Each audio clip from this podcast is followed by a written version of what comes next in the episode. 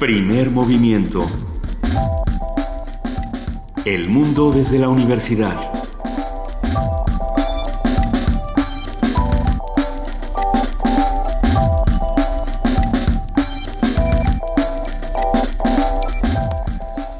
Buenos días, son las 7 de la mañana con 3 minutos y estamos aquí en primer movimiento, arrancando con las noticias, con las informaciones que nos dan la vuelta el día de hoy. Querido Benito Taibo, buenos días, ¿cómo estás? Querida Luisa Iglesias, aquí estamos.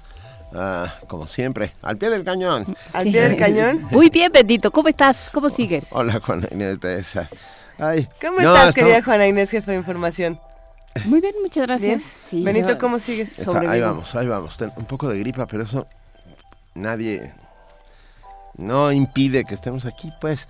A menos de que se vuelva toxicidad nocturna como la mía y entonces mañana no vengas tú y nos No, vayamos no, no, turnando un día de, pudrición está- interna. Aquí, aquí estaremos.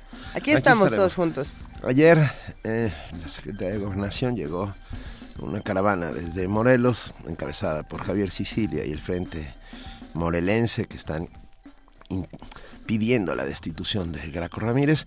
Y simultáneamente Graco Ramírez sale en los medios, da una conferencia de prensa y dice que hay una confabulación en su contra de fuerzas conservadoras. Y acusa al rector Ajá. de la Universidad Autónoma de Morelos de fraude, de desvío de recursos.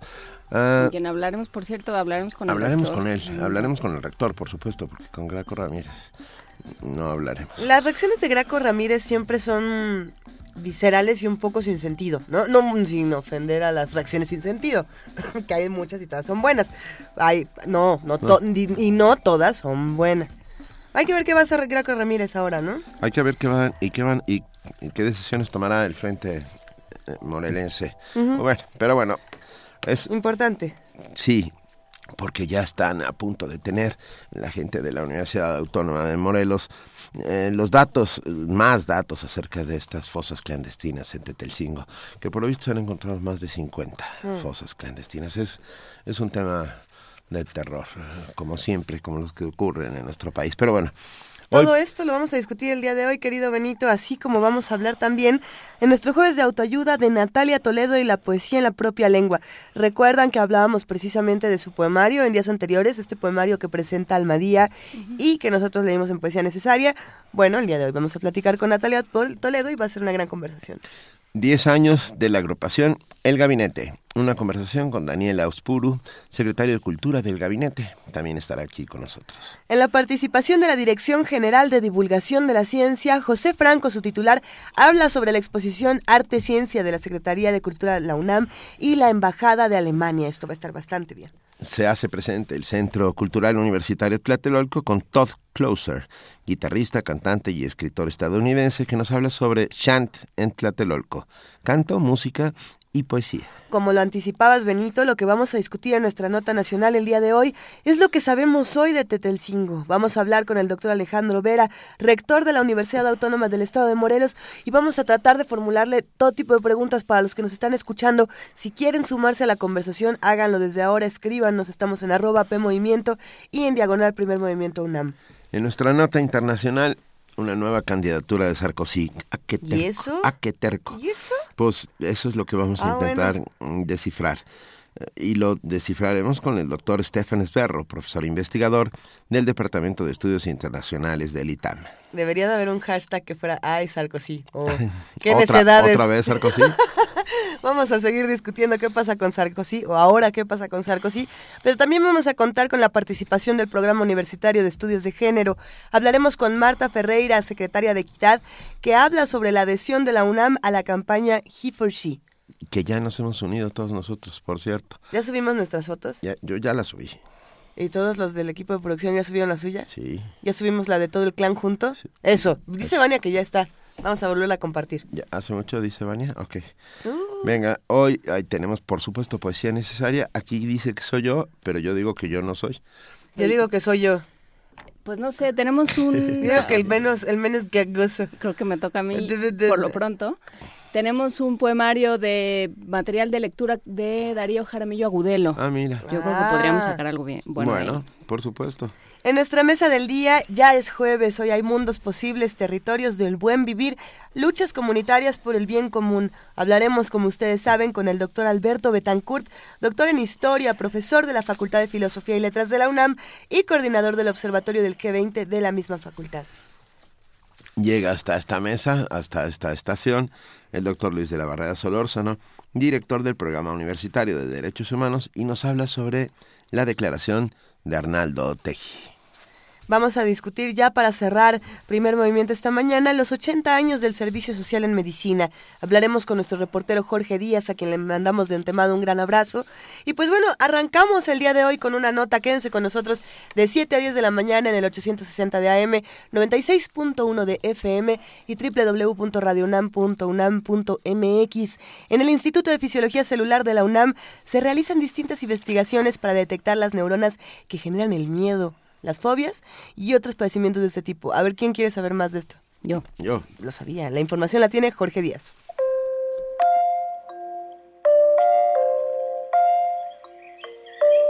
El Instituto de Fisiología Celular de la UNAM busca nuevas alternativas para detectar las neuronas que provocan el miedo, las fobias, así como otros padecimientos que se tratan con terapias de exposición, fármacos y en casos extremos con electrodos en la amígdala del cerebro. El doctor Francisco Sotres Bayón, investigador titular, explicó los dos tipos de reacciones hacia los miedos la manera en la que se detecta el peligro eh, o se, re- se detectan amenazas en el cerebro puede ocurrir de dos maneras, una que es la rápida y otra lenta. La rápida ocurre en unos cuantos milisegundos y involucra actividad en una zona del cerebro que se llama la amígdala y otra y la rápida la, la lenta perdón es a través de, la las cortezas prefrontales eh, del cerebro y tarda cientos de milisegundos. El doctor Sotres Bayón dijo que la reacción rápida implica impulsos que el cerebro humano utiliza sin pedir permiso, es decir, no se razona la acción del humano, mientras que en la acción lenta se pueden medir consecuencias, maneras de solucionar el miedo e incluso evitar la fobia. El método más utilizado para tratar estos padecimientos es la terapia de exposición, en la que se trabaja con el elemento que provoca el miedo. Sin embargo, en el instituto se buscan nuevas alternativas. En la UNAM lo que estamos tratando de hacer es encontrar unas nuevas terapias que, involucren no modificar toda la, actividad cerebral eh, con fármacos que se inyectan o se administran por vía oral o eh, con vías invasivas como el electrodo, sino tratar de identificar específicamente los circuitos neuronales que están involucrados en inhibir el miedo y procesar estas respuestas de defensa ante una amenaza, eh, identificando exactamente cuáles son las neuronas que están implicadas o que están funcionando mal en, estos trastornos y entonces poder actuar de manera muy específica en estos circuitos cerebrales sin tener que modificar la actividad de, de otras regiones que, que pueden provocar efectos no deseados. Para Radio UNAM, Jorge Díaz González.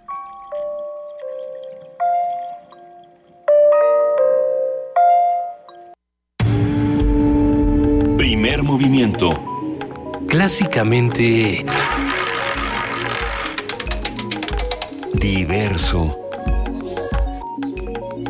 Sí. Eh, perdón, pero ver. estábamos aquí. Estamos Descifrando. a punto de poner la música para niños Ajá. y vamos a poner algo llamado algo como el elefante sí dando lava contestó. ¿Es, ¿Es así? ¿Es así? Sí, Don Dolábano. A ver. A ver, Canzoni per Bambini. A ver, Ah, es producción que- nos está diciendo que esto está en Ah, italiano. en elefante- italiano, pero el lo que nos sí faltó dando fue el lábano. acento. El elefante Ah. sí dando lava contestó. Sí, Ah, Dolábano. Dando lava, ¿no? Don- Ajá. don Lo de contestó no sé de dónde salió. A ver, a ver, el elefante sí dando lábano. Eso. Vamos a escucharlo. Ah, una canción en italiano donde sale un elefante y algo sucede.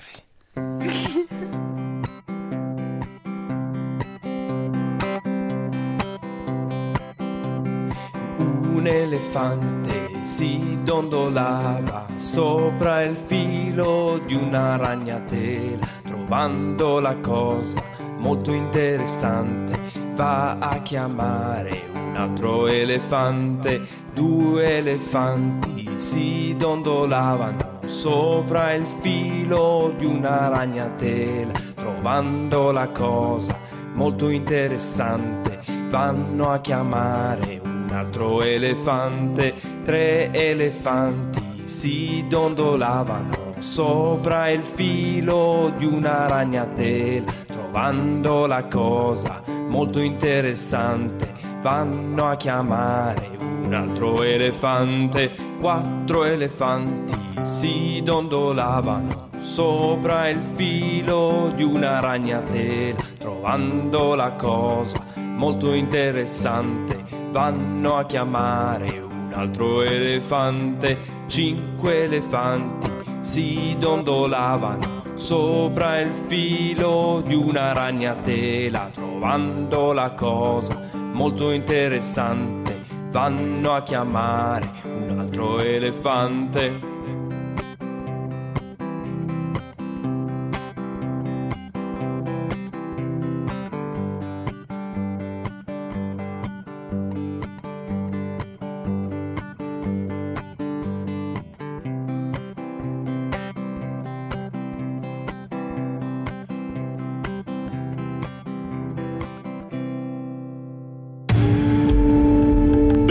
Movimiento. Clásicamente Incluyente. Jueves de autoayuda. Son las 7 y 15. Ya entendimos todo. Sí gondolaba, o sea, el, Sí, es el gondolaba, elefante que se columpiaba, pues. Yo entendí se gondolaba, pero sé que no quería decir Sí, eso. No, es con D. Gondo. No, si, si dondolábano. Está bien lindo. Ok, es el elefante que se columpiaba. Es el elefante que se columpiaba Venga. versión italiana. Amigos que sepan hablar en italiano, mándenos versiones de canciones que nosotros conocemos en español, de, de nanas y demás, cantadas en italiano. Está padrísimo. Yo, yo a mí me gustaría conocer más. Pero bueno, a ver, Hoy es jueves de autoayuda. exactamente. El poeta Pedro Salinas, en su libro Defensa del lenguaje, revela la lengua materna como la fraternidad misteriosa que crea el hecho de llamar desde niños a las mismas cosas con los mismos nombres. La revista National Geographic estima que cada dos semanas desaparece una lengua. Bueno, y esto, no solo la revista National Geographic, hay, hay estudios muy serios en este sentido. Si el ritmo no cambia, en un siglo podrían quedar extintas más de la mitad de los aproximadamente 6.000 idiomas que sobreviven en la actualidad. Los estudios revelan por qué. Bueno, lo, lo vamos a, a discutir. Desde los inicios. Porque se deja de hablar. Ese es, ¿Ese es el asunto? así es. Así es. Cuando una lengua no se habla, desaparece. Desde los inicios del lenguaje, investigadores consideran que han desaparecido unas 30.000 lenguas, lo que sugiere la pérdida de un eslabón de sentidos, diversidad y riqueza cultural, estilos de vida y formas de percibir la realidad. Se estima que la mitad de las lenguas vivas tienen menos de 10.000 hablantes y la cuarta parte menos de 1.000, lo que reafirma el concepto de lenguas maternas en peligro de extinción frente a los procesos de globalización e integración lingüística neoliberal. México posee un gran patrimonio lingüístico que lo posiciona entre los 10 países con mayor diversidad cultural. De hecho, con el censo más reciente del INEGI, más de 6 millones de mexicanos hablan alguna lengua indígena y se ha contado más de 68 idiomas autóctonos y 364 variantes, entre los que destacan el náhuatl, maya, mixteco, muchísimos otros por su numerosa cantidad de hablantes. Conserva, con- conservaremos, conversaremos esta mañana. Y, lo con- y conversaremos y, conservaremos. y- y lo agradecemos inmensamente por la, esta hora dramática en la que nosotros hacemos estos enlaces. Gracias a la poeta Natalia Toledo. Hola Natalia, disculpa la hora, ¿eh? Yo sé, yo sé, sé lo que se siente. ¿Qué tal? Buenos días. Hola. No, sí, me estaba pensando, este, ¿qué hacen a estas horas Es- a- hablar de lengua materna, imagínate. De- defender los múltiples len- lenguajes contigo, Natalia. Bueno, y sí hay gente despierta, ¿verdad? En la ciudad ahorita. sí, Mucha, un montón, no muchísima. tienes idea. ¿Cuántos? Ustedes que cuentan todo. No sé, muchas, muchos amigos están aquí con nosotros. Uno por cada lengua que todavía vive, Natalia. Ay, ojalá. Ojalá. No, más que eso. este, al- algún paisano mío. Seguramente. Somos bien madrugadores, pero en la en el pueblo, fíjate, yo en Cuchitán, eh, como hay un sol tremendo, tempranísimo estoy despierta, pero aquí sí, este, duermo tarde. No, bueno. ¿Qué tal? Buenos bien, días, ¿cómo Hola. están? Bien, Natalia. A ver, la defensa de la lengua materna como, como eslabón identitario, como fórmula de resistencia. Háblanos un poco sobre esto, porfa. Pues mira, eh, cuando yo comencé a, escribir o, a darme cuenta que hablaba una lengua distinta aparte del español, eh, jamás pensé que tenía que entrar en esta cosa de, defender eh. una, lengua. no, no, no, no tenía la menor idea. Cuando empecé a escribir mis primeros poemas, jamás pensé que iba a llegar a ese punto, porque siempre estábamos eh, en, el istmo de Tehuantepec, de donde yo soy de Juchitán, siempre como muy muy orgullosos de, de, ser hablantes. Allá se discrimina el que no habla, este, al revés allá. Siempre siempre es como una cuestión de de, cultos, de, de, cómo se dice, de ser culto, de de, tener información, de tener conocimiento, de tener respeto por las cosas de para las personas que hablemos el zapoteco. Siempre ha sido así como una, una un reconocimiento entre nosotros de este, de sentirse orgulloso y también de respeto, porque si si si tú te das cuenta y, ves a los viejos hablando y ves a los jóvenes hablando y ves a los este a los adultos de, de, ese entonces, no cuando yo era niña, pues siempre era, este, no se lo cuestionaban, te pasaban toda la información como va y nunca pensé que había que defender algo, pero ahora, justo en este momento que ustedes están contando y están hablando las cifras, pues sí nos encontramos en que el español ya ha ganado mucho espacio frente a, a, todas las lenguas. Y no y la excepción no es el zapoteco pese a que es una de las lenguas que más se hablan junto con el mixteco, el, el maya, el náhuatl.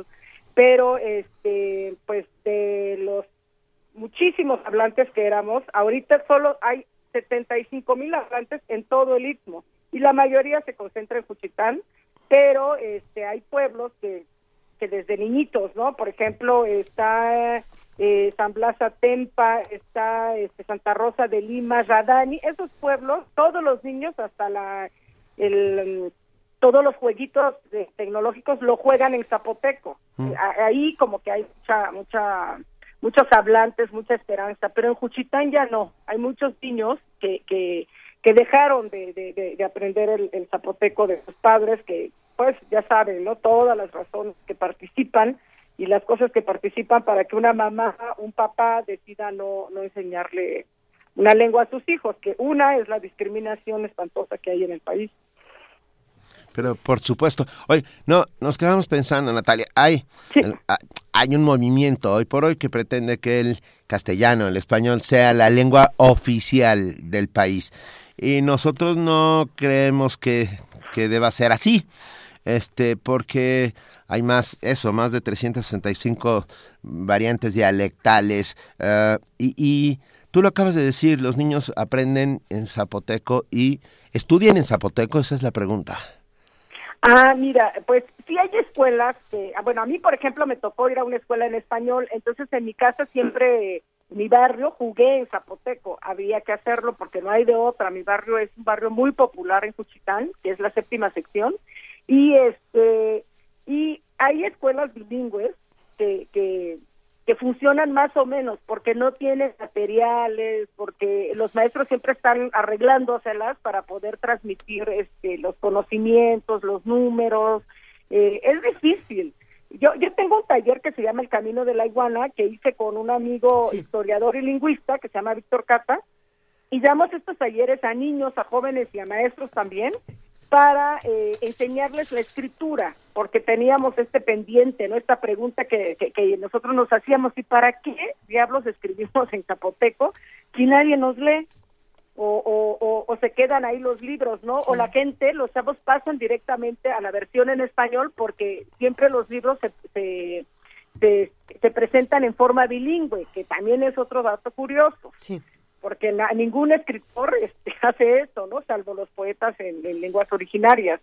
Entonces, nosotros hicimos este taller con la finalidad de, alfabetizar a los, a los, a los niños y empezamos a, hacerlo en escuelas, en, pueblos, en todas las comunidades. Ya tuvimos, este, llevamos cinco años, llevamos más de 1.500 personas, de entre niños, este, jóvenes, de todo tipo, lo que, lo, los que lleguen y se inscriban. Entonces, eh, eh, esto para, para, por lo menos, que ellos decidan que no van a, porque son hablantes ya algunos, o los que hablan pues, y que decidan si, si, si, quieren escribir, si quieren crear o si quieren leer nada más la, los libros que ya existen.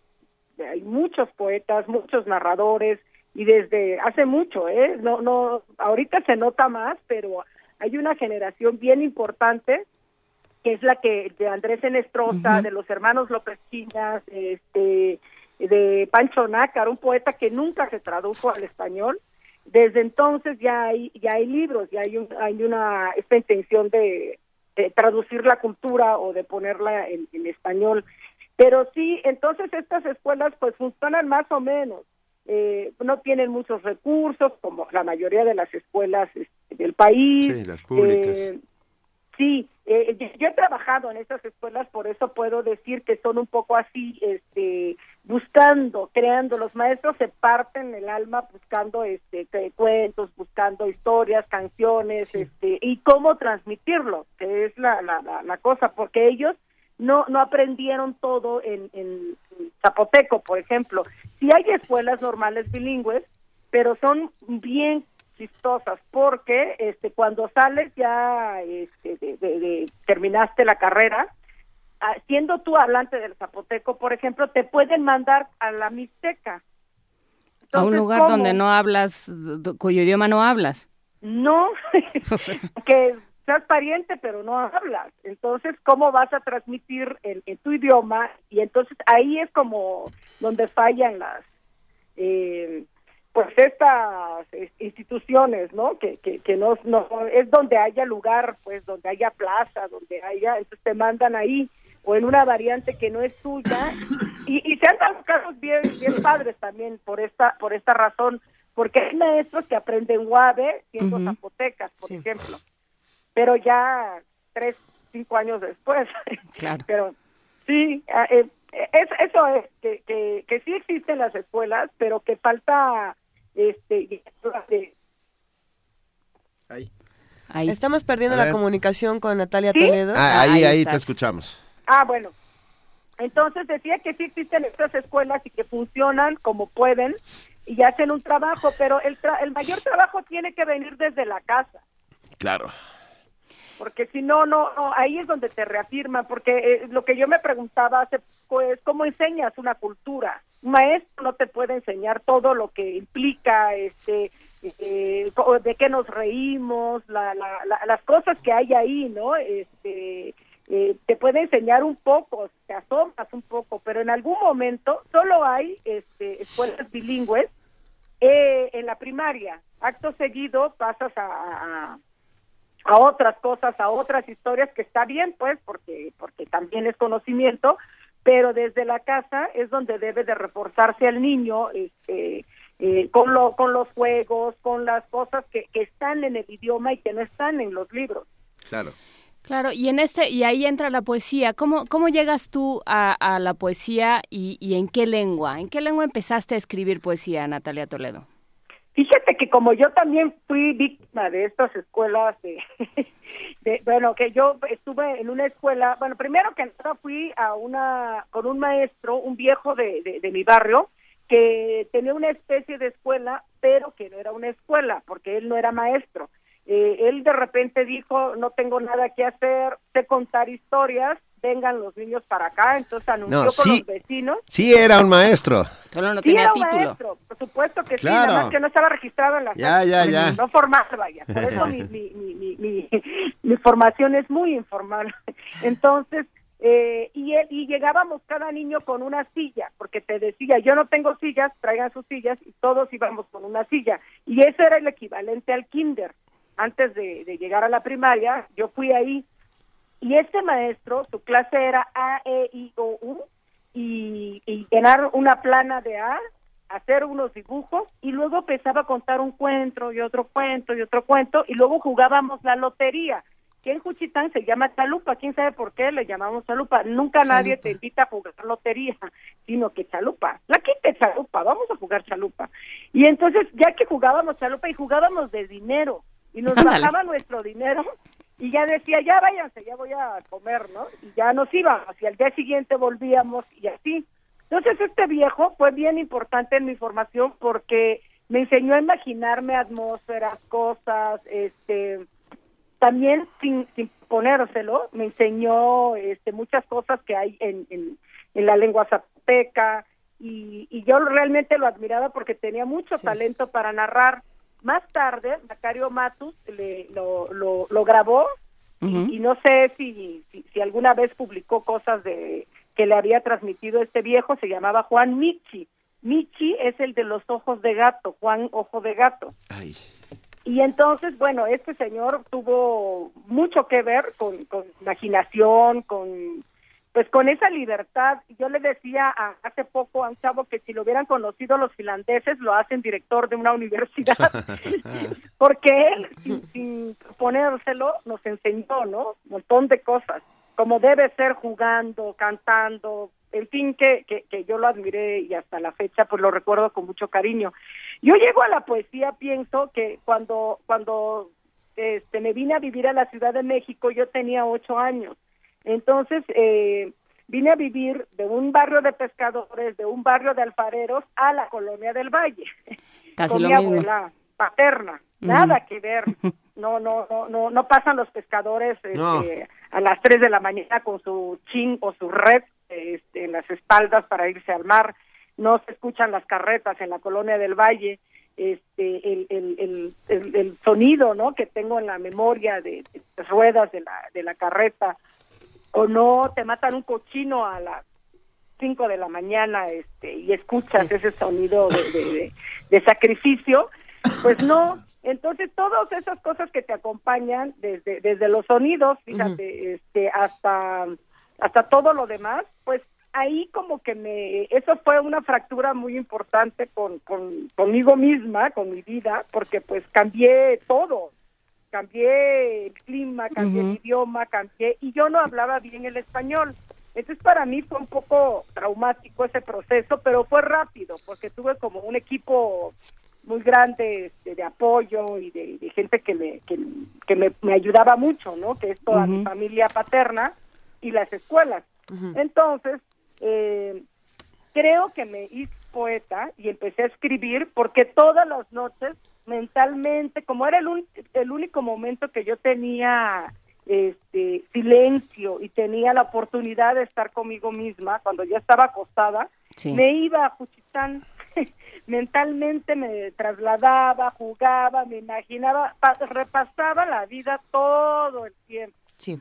Entonces dicen que los poetas indígenas que bueno, que siempre vivimos del pasado, ¿no? No nada más los poetas indígenas, la mayoría pero este pero ahí era siempre estar regresando a este pasado que, que no que no tenía tantos años de haber sucedido pero donde yo me sentía muy bien donde yo me sentía segura donde yo me sentía contenta.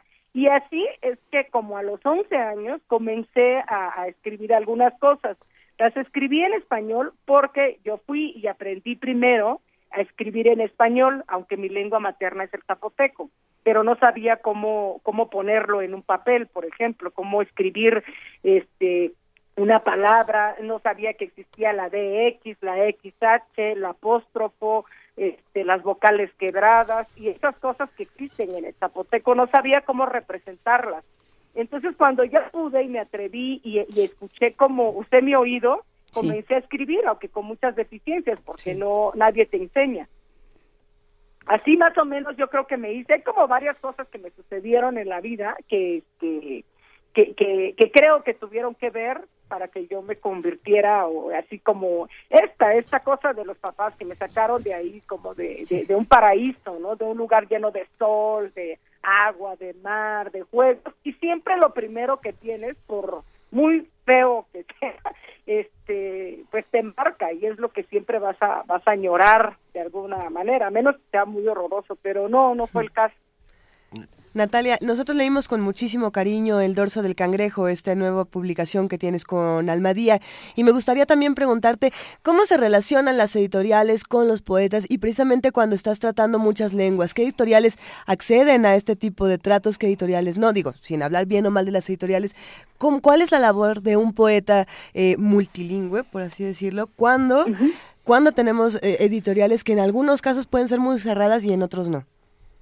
Yo creo que lo que tenemos que hacer los poetas que, que, pues, que escribimos en dos idiomas, en una lengua originaria, también es ir a buscar, como dicen los españoles, ir a por, a, por la tal editorial, ¿no? Presentar los trabajos. este Yo alguna vez dije, porque Almadía es una editorial oaxaqueña. Sí, sí. Y no tiene a oaxaqueños casi, o a menos escritores en lenguas originarias en sus títulos, en sus publicaciones. Entonces yo una vez, eh, alguien me preguntó en Oaxaca que qué pensaba del trabajo que hacía Almadía, entonces yo dije, pues eh, es muy bueno porque tiene un catálogo muy importante de escritores nacionales, internacionales, este, muy, muy bueno, pero creo que no, no han entendido bien dónde están y, y, estaría bien algún día ver que publiquen a un escritor en lenguas originarias. No lo dije por mí, fue una queja porque dije, si es oaxaqueña, una editorial oaxaqueña y con tantos escritores en lenguas eh, eh, oaxaqueñas, en lenguas mexicanas que hay ahí, y, y, con mucha calidad, y no lo digo por mí, sino que hay, hay varios que, que, merecen una publicación. Entonces yo creo que Memo Quijas escuchó eso. Qué bueno. no tardaron. Qué bueno. El buen Memo, sí. Sí, entonces ya me, me, me, me hablaron y, y, bueno, ya Memo para empezar lo conozco desde muy chiquito porque eh, su mamá y mi papá son muy amigos. También se conocen desde hace horrores de años. Y entonces, eh, pues ya él desde siempre me había pedido un libro de poemas, es cierto. Entonces, eh, pero yo tardo mucho para cocinar mis poemas, tardo Sí. mucho para, para, para armar un libro y por, por desidia más que por otra cosa. Y entonces, eh, cuando ya lo tuve listo, le dije, oye, y, y pero él nunca, nunca desistió, siempre me estuvo diciendo, hasta que yo ya le dije, ya tengo un libro, este, te lo Ujú. mando ya, ¿qué te parece? Y así nació el dorso del cangrejo. Y, y bueno, este, hay editoriales como, creo que medio nuevas, como Sí. Pluralia, que, que Sí. acaba de publicar varios libros de, de, de poetas eh, que escriben en, en, en otras lenguas de México, ¿no? Este, a varias, sí, hay una colección de chavas. Eh, por ejemplo, yo publiqué en el Fondo de Cultura, este, Algo para libros. niños, ¿no? para niños, Sí. pero claro, este, tienen las, las- los dibujos de Toledo, entonces, ¿quién va a decir no? Sí. Oye, no, está, está, está bien. Yo, Natalia, yo me atre- ya estamos por irnos, pero me atrevo, me atrevo a pedirte algo. A ver, estamos nosotros en la colonia del Valle. Está amaneciendo. Ah, ¿Cómo me gustaría que fuera Juchitán? Y entonces a lo mejor, a lo mejor podemos salvarnos si tú nos dices un pequeño fragmento de alguno de tus textos en zapoteco. Ah, bueno. Perdón, yo sé que la, la hora, bueno, la hora es propicia justo, porque así Es el ama- amanezcamos en Juchitán. amanezcamos en Juchitán es la propuesta. Ah, bueno, pues, eh, bueno, aquí hay uno muy, muy cortito, ¿verdad? Venga. Me imagino. Como quieras. Ah, bueno, es, este es de, no es de mi nuevo libro, porque eh, justo ayer fui a un despache y regalé el último. Este, este es de Olivo Negro y se llama, eh, no tiene título, dice, Care yande gigu, girasi sera kabenda, diusi belu guriati yo karushi, naruya yelave, de chetillaga yeyaste. El río se desborda, todos se convierten en peces. Dios aparece en una pared descarapelada. Yo lo observo detrás de un olivo negro. Y ya. Gracias. Cortito. No, venga, gracias. Natalia Toledo, te, te mandamos un abrazo y, y seguiremos hablando.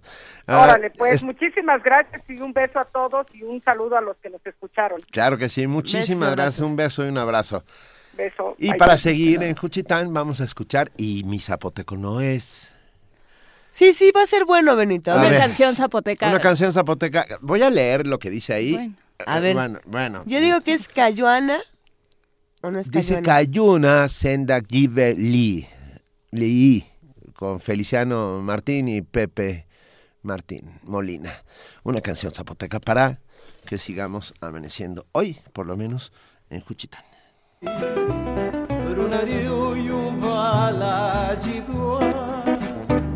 Rate de gendara nashi Pake ginnu gastingana shanga yubari de nana rutina de jibiali purtiduna benacieli de tus besos dame el calor a calmar mi cruel sin sabor pues llorando muy de dolor yo me muero por tu amor. Esta vida es nada sin ti, qué castigo pobre de mí, que sufro desde que te vi, porque te amo con frenesí.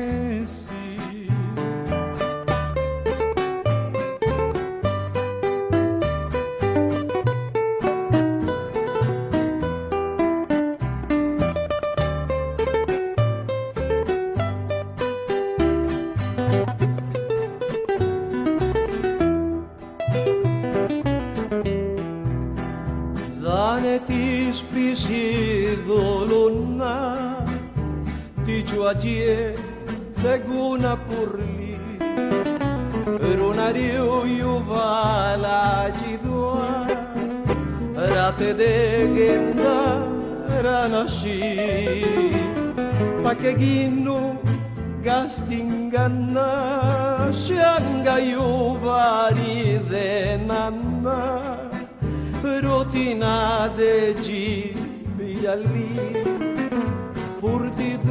purtiduna venacieli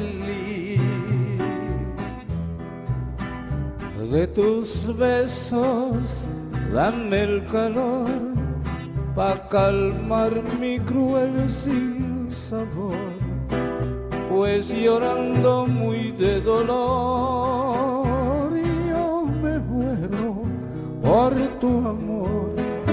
Esta vida es nada sin ti. Castigo pobre de mí, que sufro desde que te vi, porque te amo con frenesí.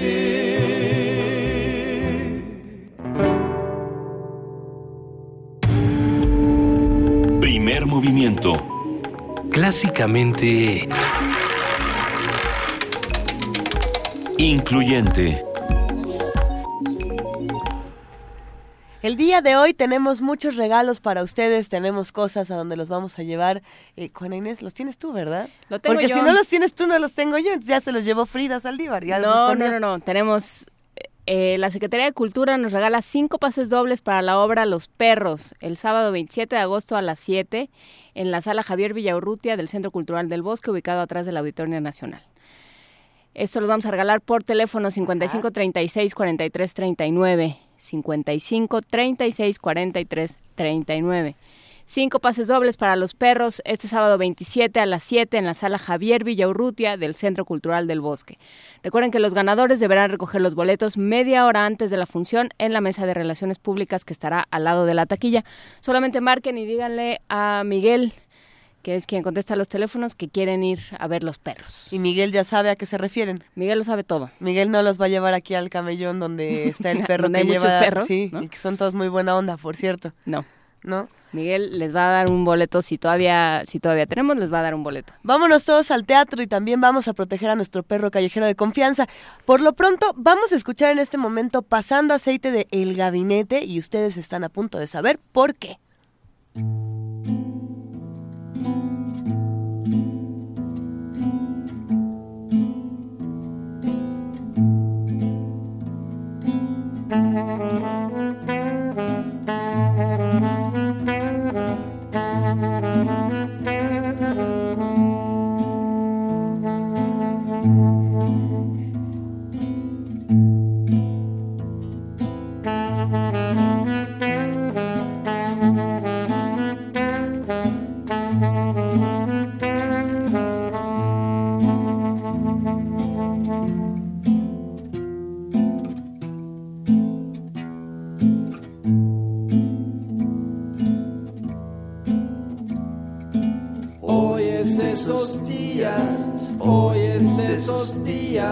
Que esos días, esos días.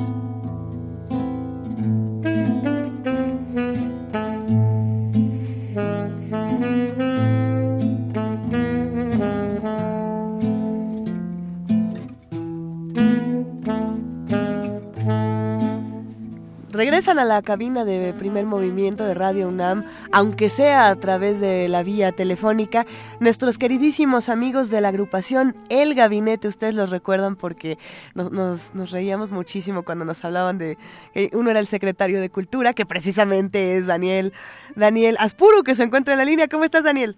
Hola Luisa, buenos días. ¿Tú, bien, ¿tú qué tal? Pues, pues, bastante bien, extrañando mucho a nuestros amiguísimos del gabinete. Que andan haciendo, que cumplieron 10 años, que nos van a invitar a muchos lugares, cómo andan con sus discos, cuéntanos todo. Pues estamos muy contentos justamente cumpliendo 10 años de trabajar juntos, de ser buenos amigos, de ser como una familia, de estar componiendo más música, hemos hecho muchísimas cosas y, y bueno, ahora estamos en, en este aniversario muy contentos.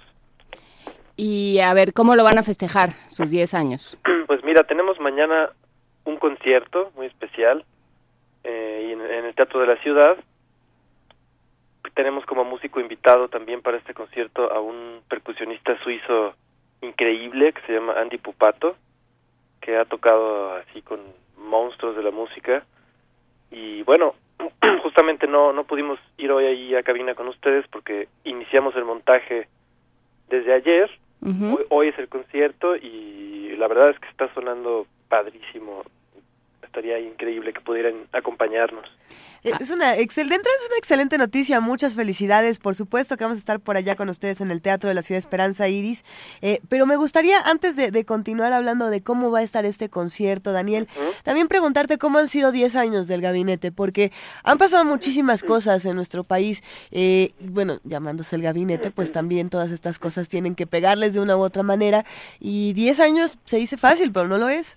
No, no, no. Pues ha cambiado muchísimo el país cuando cuando iniciamos en 2006 con esta turbulencia política en la que habían dos gabinetes, uno según era legítimo, otro según era ilegítimo, otro ya casi casi estábamos cubiertos de gabinetes, fue cuando decidimos hacer un tercer gabinete, uh -huh. que bueno, resultó que además ya trascendió un sexenio, ¿no? Ya estamos cerca de, de, de los 10 años, bueno, ya pasaron 10 años, y el país ha cambiado mucho. Parecía presagio nuestro primer disco cuando cuando hablábamos de, la violencia en el país, cuando hablábamos de cosas que estaban empezando, que después se volvieron una una realidad, la noticia de todos los días, ¿no? Ahora las cosas pues son son diferentes, todo todo está cambiando todo el tiempo y también la música del gabinete ha cambiado mucho, la sonoridad del grupo ahora es muy diferente ha evolucionado muchísimo. Hicimos muchísima música para teatro, hicimos música para cine documental, para, para una película, muchísimos conciertos. Ha sido muchísimo trabajo padrísimo, muy creativo. Y en esta hablando de las cosas nuevas que van a que van a aportar en esta en este concierto va a estar presente de alguna manera Margarita Castillo, voz emblemática de Radio UNAM, ¿no? Sí, claro que sí. ¿Cómo va a participar? Nos hemos hecho muy muy amigos de Margarita. Uh -huh. Hicimos un experimento de participar con ella eh, sobre el escenario. Eh, justo lo hicimos ahí en su sala Julián Carrillo el sí. año pasado. Y fue un concierto padrísimo. Margarita eh, tiene un, un talento musical increíble. Ella está pues le leyendo la poesía mientras hacemos la música y entra y sale de la música como si fuera un instrumento más, ¿no? Entonces conectamos padrísimo con ella, va a estar ahí en el escenario, va a leer dos, dos textos en dos piezas y la verdad es que se complementa padrísimo con la música del gabinete, la, la voz de Margarita y su y su manera tan tan peculiar de, de, de declamar, ¿no? Claro, de leer poesía. Pues pues está hecha la invitación, ¿cuándo es?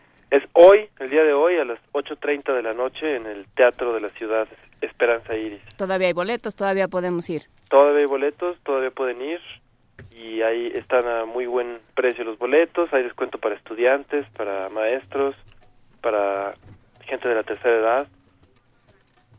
En fin, está padrísimo. Yo, yo les recomiendo mucho que vayan. El- la escenografía la hace Philippe Amand, que es un escenógrafo increíble. Y bueno, vamos a hacer proyecciones, vamos a, a desplegar algunos poemas también en, en una pantalla gigantesca. En fin, va a ser un concierto muy rico y muy disfrutable, la verdad, como para introspección. Pues que sean muchísimos años más para la agrupación El Gabinete. Les mandamos un inmenso abrazo a Daniel Aspuru, secretario cultural del Gabinete, secretario de Cultura del Gabinete. Eh, va un gran abrazo para ti y para todos y nos vemos en un rato. Gracias, Luisa. Un abrazo para todos, Juan Inés. Igual. Muchas gracias. Aquí estoy yo también. Benito, Ah. no te había escuchado. Ah, pero es que igual. estoy, estoy, estoy, estoy a, un la poco so- disminuido. a la sombra. Ah, bueno. Un, un abrazo, querido. Te mando un saludo. Igual. Lo que estamos escuchando para despedir a nuestros amigos del Gabinete es el gran fonometrista.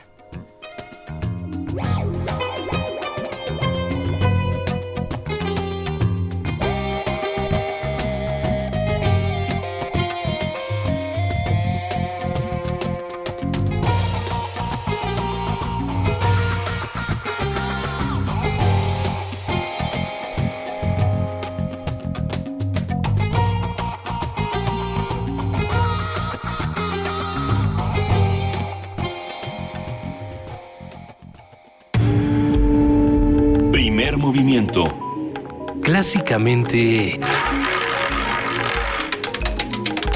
diverso. Y tan diverso que pasamos de golpe, de golpe, pero no porrazo. Bueno, sí, un pequeñísimo Big un- Bang hacia la ciencia. Con un triple mortal al con un frente. triple mortal al frente, holandés invertido, y estamos ya con José Franco, titular de la Dirección General de Divulgación de la Ciencia. Querido Pepe, días, mi querido Benito. Buenos días, Juan Inés. Buenos días, Luisa. ¿Qué tal?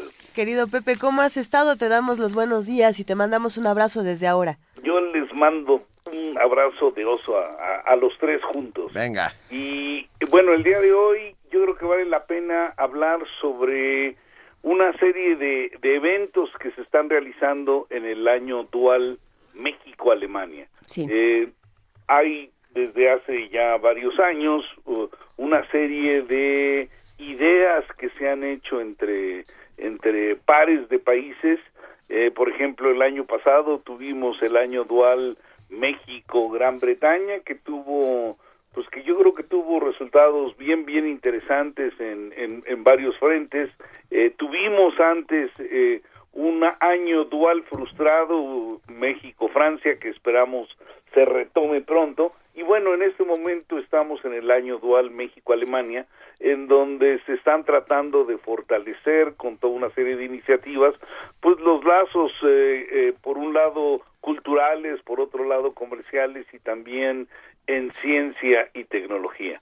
Y eh, dentro de este año dual pues se han hecho toda una serie de acciones eh, por ejemplo eh, el año pasado se, se iniciaron un intercambio de residencias entre, entre artistas mexicanos y alemanes y ya va a inaugurarse una exposición con los trabajos de estos artistas el día de mañana en, eh, en el Museo de Arte Actual llamado Ex Teresa, que está en el centro.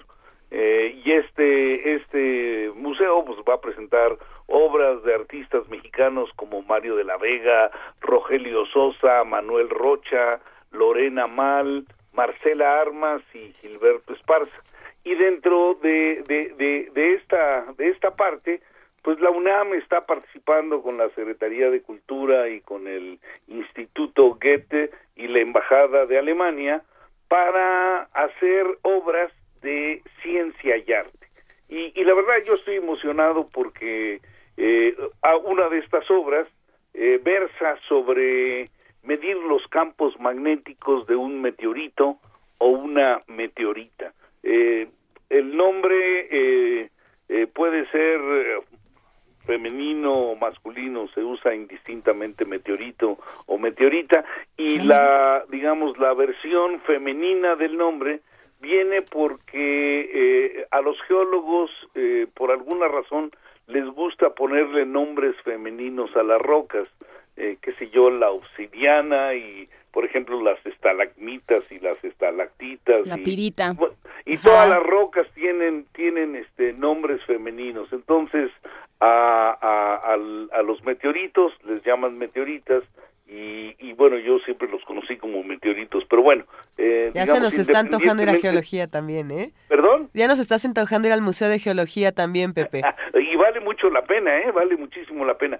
Pero bueno, yo les decía que me emocionaba esta esta exposición porque hay una una obra hecha por Marcela Armas y Gilberto Esparza con asesoría de personas del Instituto de Geofísica y del Instituto de Astronomía para medir los campos magnéticos en una en una meteorita.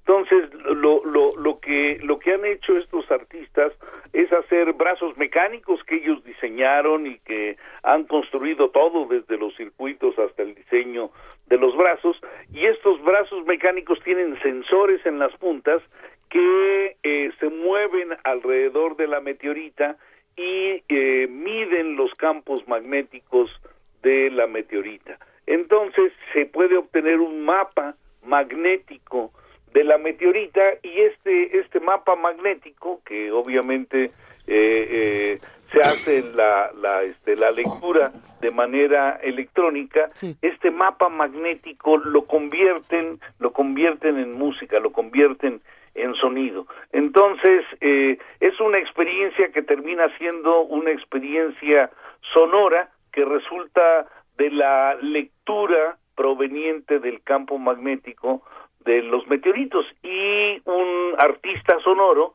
lo que hace es eh, utilizar la intensidad del campo magnético y lo convierte lo convierte en combinaciones de notas musicales eh, que predominan por ejemplo en la interpretación sonora de este de la región donde cayó la meteorita en cuestión. O sea, esto lo van a hacer con muchos meteoritos y van a utilizar la música de cada una de las regiones donde cayeron los meteoritos, que va a ser mezclada con, con estos datos, ¿no? Entonces es una representación eh, que es una unión entre el espacio sideral y las culturas humanas que pues han estado floreciendo en la tierra. A mí a mí a mí me emociona mucho este eh, eh, esta pieza y yo invito a todo el mundo a que vayan mañana al museo Ex Teresa que está en el centro eh, y donde se va a inaugurar a partir de las 8 de la noche esta exposición. Perfecto. Los, la- las meteoritas y, y los seres humanos haciendo música juntos. Así es. Qué maravilla. Sí, sí, una orquesta, una orquesta cósmico terrestre o terrenal cósmica como quieran llamarle. Está a mí a mí la idea me emocionó mucho cuando cuando por primera vez me platicó este Gerardo Esparza sobre la idea y, y la verdad es que también emocionó a, a los expertos en meteoritas de de los dos institutos, tanto de geofísica como de astronomía. Y una cosa que vale la pena subrayar es que nadie había tenido la curiosidad de medir el campo magnético superficial de, de, de, de las meteoritas. Entonces, digo, no sabemos lo que lo que va a salir de ahí y puede salir algún pues a- alguna contribución eh, científica al estudio de las meteoritas, además de hacer arte. Pues vamos a ver. Suena, suena muy bien. Me me quedé pensando en, en la sinfonía de Gustav Holst, Los planetas, por supuesto. supuesto. Pero, pero suena maravillosamente bien. Sí, Ah, no, suena, sí. suena padrísimo, Suena ¿no? Yo- padrísimo. Yo, te juro que cuando... eh, eh, son jóvenes, ¿eh? Todos los artistas eh, que les mencioné son artistas jóvenes que están muy interesados en unir eh, el arte con la tecnología y con la ciencia. Ya andan buscando y abriendo nuevos caminos y la verdad es que este tener digamos un eh, una pieza de este tipo diseñada, pensada, eh, construida por artistas mexicanos con eh, con una asesoría científica de científicos mexicanos, pues este es, es, es una cosa que vale la pena subrayar. La pieza va a estar en, en, en, en el Museo de Exteresa durante un mes y después se va a ir a Alemania. La meteorita que van a usar aquí en México es una meteorita grande de tres toneladas, entonces la meteorita no va a viajar, pero en Alemania van a utilizar meteoritas de diferentes regiones de Alemania y pues eh, la música que hagan en aquel eh, en aquel país pues va a estar relacionada con la música de las zonas donde cayeron las meteoritas. Entonces está padrísimo no suena, espectacular. Pues veremos cómo cambia. Así es, millones de gracias. Luego va a regresar a México ¿eh? la tendremos eh, en la UNAM probablemente en Universum en el Instituto de Astronomía en el Instituto de Geología esta pieza para que pues toda todos los chavos mexicanos puedan disfrutar de esto y también se entusiasmen y se enamoren para hacer arte conciencia. Muy bien. Muchísimas gracias, Pepe Franco. Te mandamos un gran abrazo. Benito, los quiero muchísimo. Un besote, mi querida Luisa, besote, mi querida Juan Inés. Va un besote de vuelta, Pepe. Y nosotros eh, nos vamos a la pausa con una nota. Existen nuevos avances en el campo de la medicina. Ya hay un tratamiento que evita la amputación en personas que padecen pie diabético. Y esto es francamente importante. importantísimo. Nuestro compañero Antonio Quijano nos tiene la información al respecto.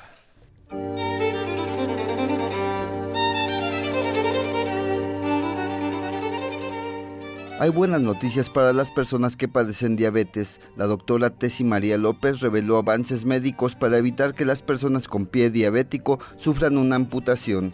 Al ofrecer la conferencia La nanomedicina, un paso de la ciencia ficción a la realidad, en la Facultad de Medicina, la directora del Laboratorio de Nanotecnología y Medicina de la Universidad Autónoma Metropolitana detalló este importante logro.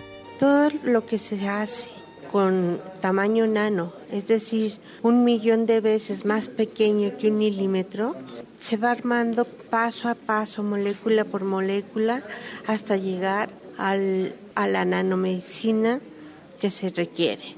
O sea, es un material, un nanomaterial médico sobre pedido. En el auditorio Alberto Guevara Rojas, de la Facultad de Medicina de la UNAM, indicó que gracias a este desarrollo, las personas que acuden a las clínicas en búsqueda de una solución han logrado salvar sus extremidades. Es urgente que ya que siendo México uno de los países con más diabetes en el mundo, no se ampute a la, a la gente. Usted piense en una gente que, que le quitan la pierna ¿Cómo va a ser su vida? ¿Cuál va a ser su calidad de vida? Yo se lo puedo decir. Yo estoy en una silla de ruedas. Entonces, seis años más o menos, siete años, estuve estudiando sobre este eh, nanomaterial, digamos, para medicina y ya no hay más amputaciones de la gente que llega con nosotros.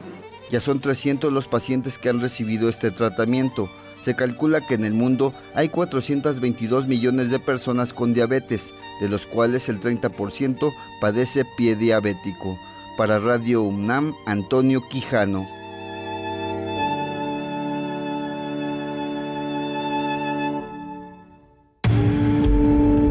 Primer movimiento.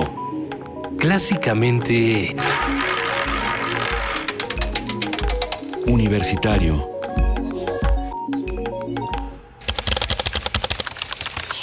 Corte informativo. La UNAM. El binomio corrupción-impunidad alimenta la inseguridad creciente que se vive en México, aseguró René Jiménez Ornelas, académico del Instituto de Investigaciones Sociales de la UNAM. Una situación de inseguridad que está llegando ya a niveles realmente que no se pensaba que se pudiera volver a lograr. Porque si vemos las estadísticas, en 2007, 2008, 2009, hay ciclos, pero ahorita ya desde el 2012 para acá empieza a incrementarse los niveles de inseguridad. Y desafortunadamente, dada el nivel de ingobernabilidad que se tiene en este país a nivel federal, la situación puede incrementarse. Nacional. El diputado panista Gustavo Madero acusó al líder del Blanquiazul, Ricardo Anaya, de incumplir el acuerdo para nombrarlo presidente de la Cámara de Diputados. Roberto Álvarez Heredia, vocero del grupo Coordinación Guerrero, informó que 12 policías combatieron por cuatro horas con un grupo de 150 sicarios, luego de ser emboscados el martes pasado. El funcionario detalló que tres policías y tres delincuentes murieron en el enfrentamiento. Rafael Paquiano, secretario de Medio Ambiente, anunció que en diciembre próximo el gobierno federal pondrá en marcha la Estrategia Nacional de Calidad del Aire y presentará el programa Pro Aire para la megalópolis. Más de 11 mil millones de pesos para la renovación de la flota del transporte público en los estados de la megalópolis, la renovación de más de mil taxis y también comentamos todo el, esfuerzo adicional que estamos haciendo para poder presentar una Estrategia Nacional de Calidad del Aire que lo haremos en diciembre. También un Pro Aire megalopolitano que también se presentará a más tardar en diciembre de este año y también hablamos sobre un paquete normativo que hemos identificado más de 26 normas que tienen que ver con el sector industrial para prevenir fugas de gas LP en domicilios. Rafael Márquez, conocido como Lord Audi, fue vinculado a proceso por daño, robo y resistencia de particulares. Tras agredir a un ciclista, un juez de la Ciudad de México dictaminó que el acusado no podrá acercarse a cualquier ciclovía ni conducir ningún tipo de vehículo. Economía y finanzas. Ildefonso Guajardo, secretario de Economía, dijo que el gobierno federal responderá a las calificadoras crediticias de México con una propuesta de presupuesto de egresos que refuerce la disciplina fiscal y financiera. Lo que tenemos que tener muy claro es que se están tomando las acciones necesarias para garantizar un valor fundamental de la economía mexicana, que es la estabilidad. Ustedes saben que está el gobierno de la República por presentar su proyecto de presupuesto, donde sin duda estamos conscientes de que la circunstancia va a obligar a una redefinición del gasto público para darle congruencia y consistencia a los objetivos de estabilidad. Yo creo que con las medidas que el gobierno de la República está tomando y seguirá tomando, se dará un reforzamiento a la credibilidad en materia de disciplina fiscal y disciplina financiera. La calificadora Moody's recomendó a México mantener la prudencia fiscal, controlar los gastos y poner orden en petróleos mexicanos. Señaló que la paraestatal requiere más apoyo financiero del gobierno. Internacional. El gobierno de Colombia y las Fuerzas Armadas Revolucionarias firmaron el acuerdo final para la paz. Con esto, terminan casi cuatro años de negociaciones para poner fin a más de medio siglo de conflicto armado. Habla Juan Manuel Santos, presidente del país sudamericano. Hoy comienza el fin del sufrimiento, el dolor y la tragedia de la guerra. Hemos alcanzado un acuerdo final, completo, definitivo, para poner fin al conflicto armado con las FARC. Terminada la negociación, y concluido el acuerdo, queda en manos de ustedes, de todos los colombianos, decidir con su voto si apoyan este acuerdo histórico que pone fin a este largo conflicto entre hijos de una misma nación. Militares venezolanos están a cargo de la distribución de alimentos y medicinas en su país. El objetivo es combatir el desabasto de un 80% en esos rubros. El portavoz de la ONU, Stefan Dujarric, expresó su apoyo a las víctimas del terremoto ocurrido la madrugada de ayer en Italia. Estamos listos junto con nuestros socios para apoyar a las autoridades nacionales y las organizaciones locales si requieren cualquier tipo de asistencia. Un día como hoy.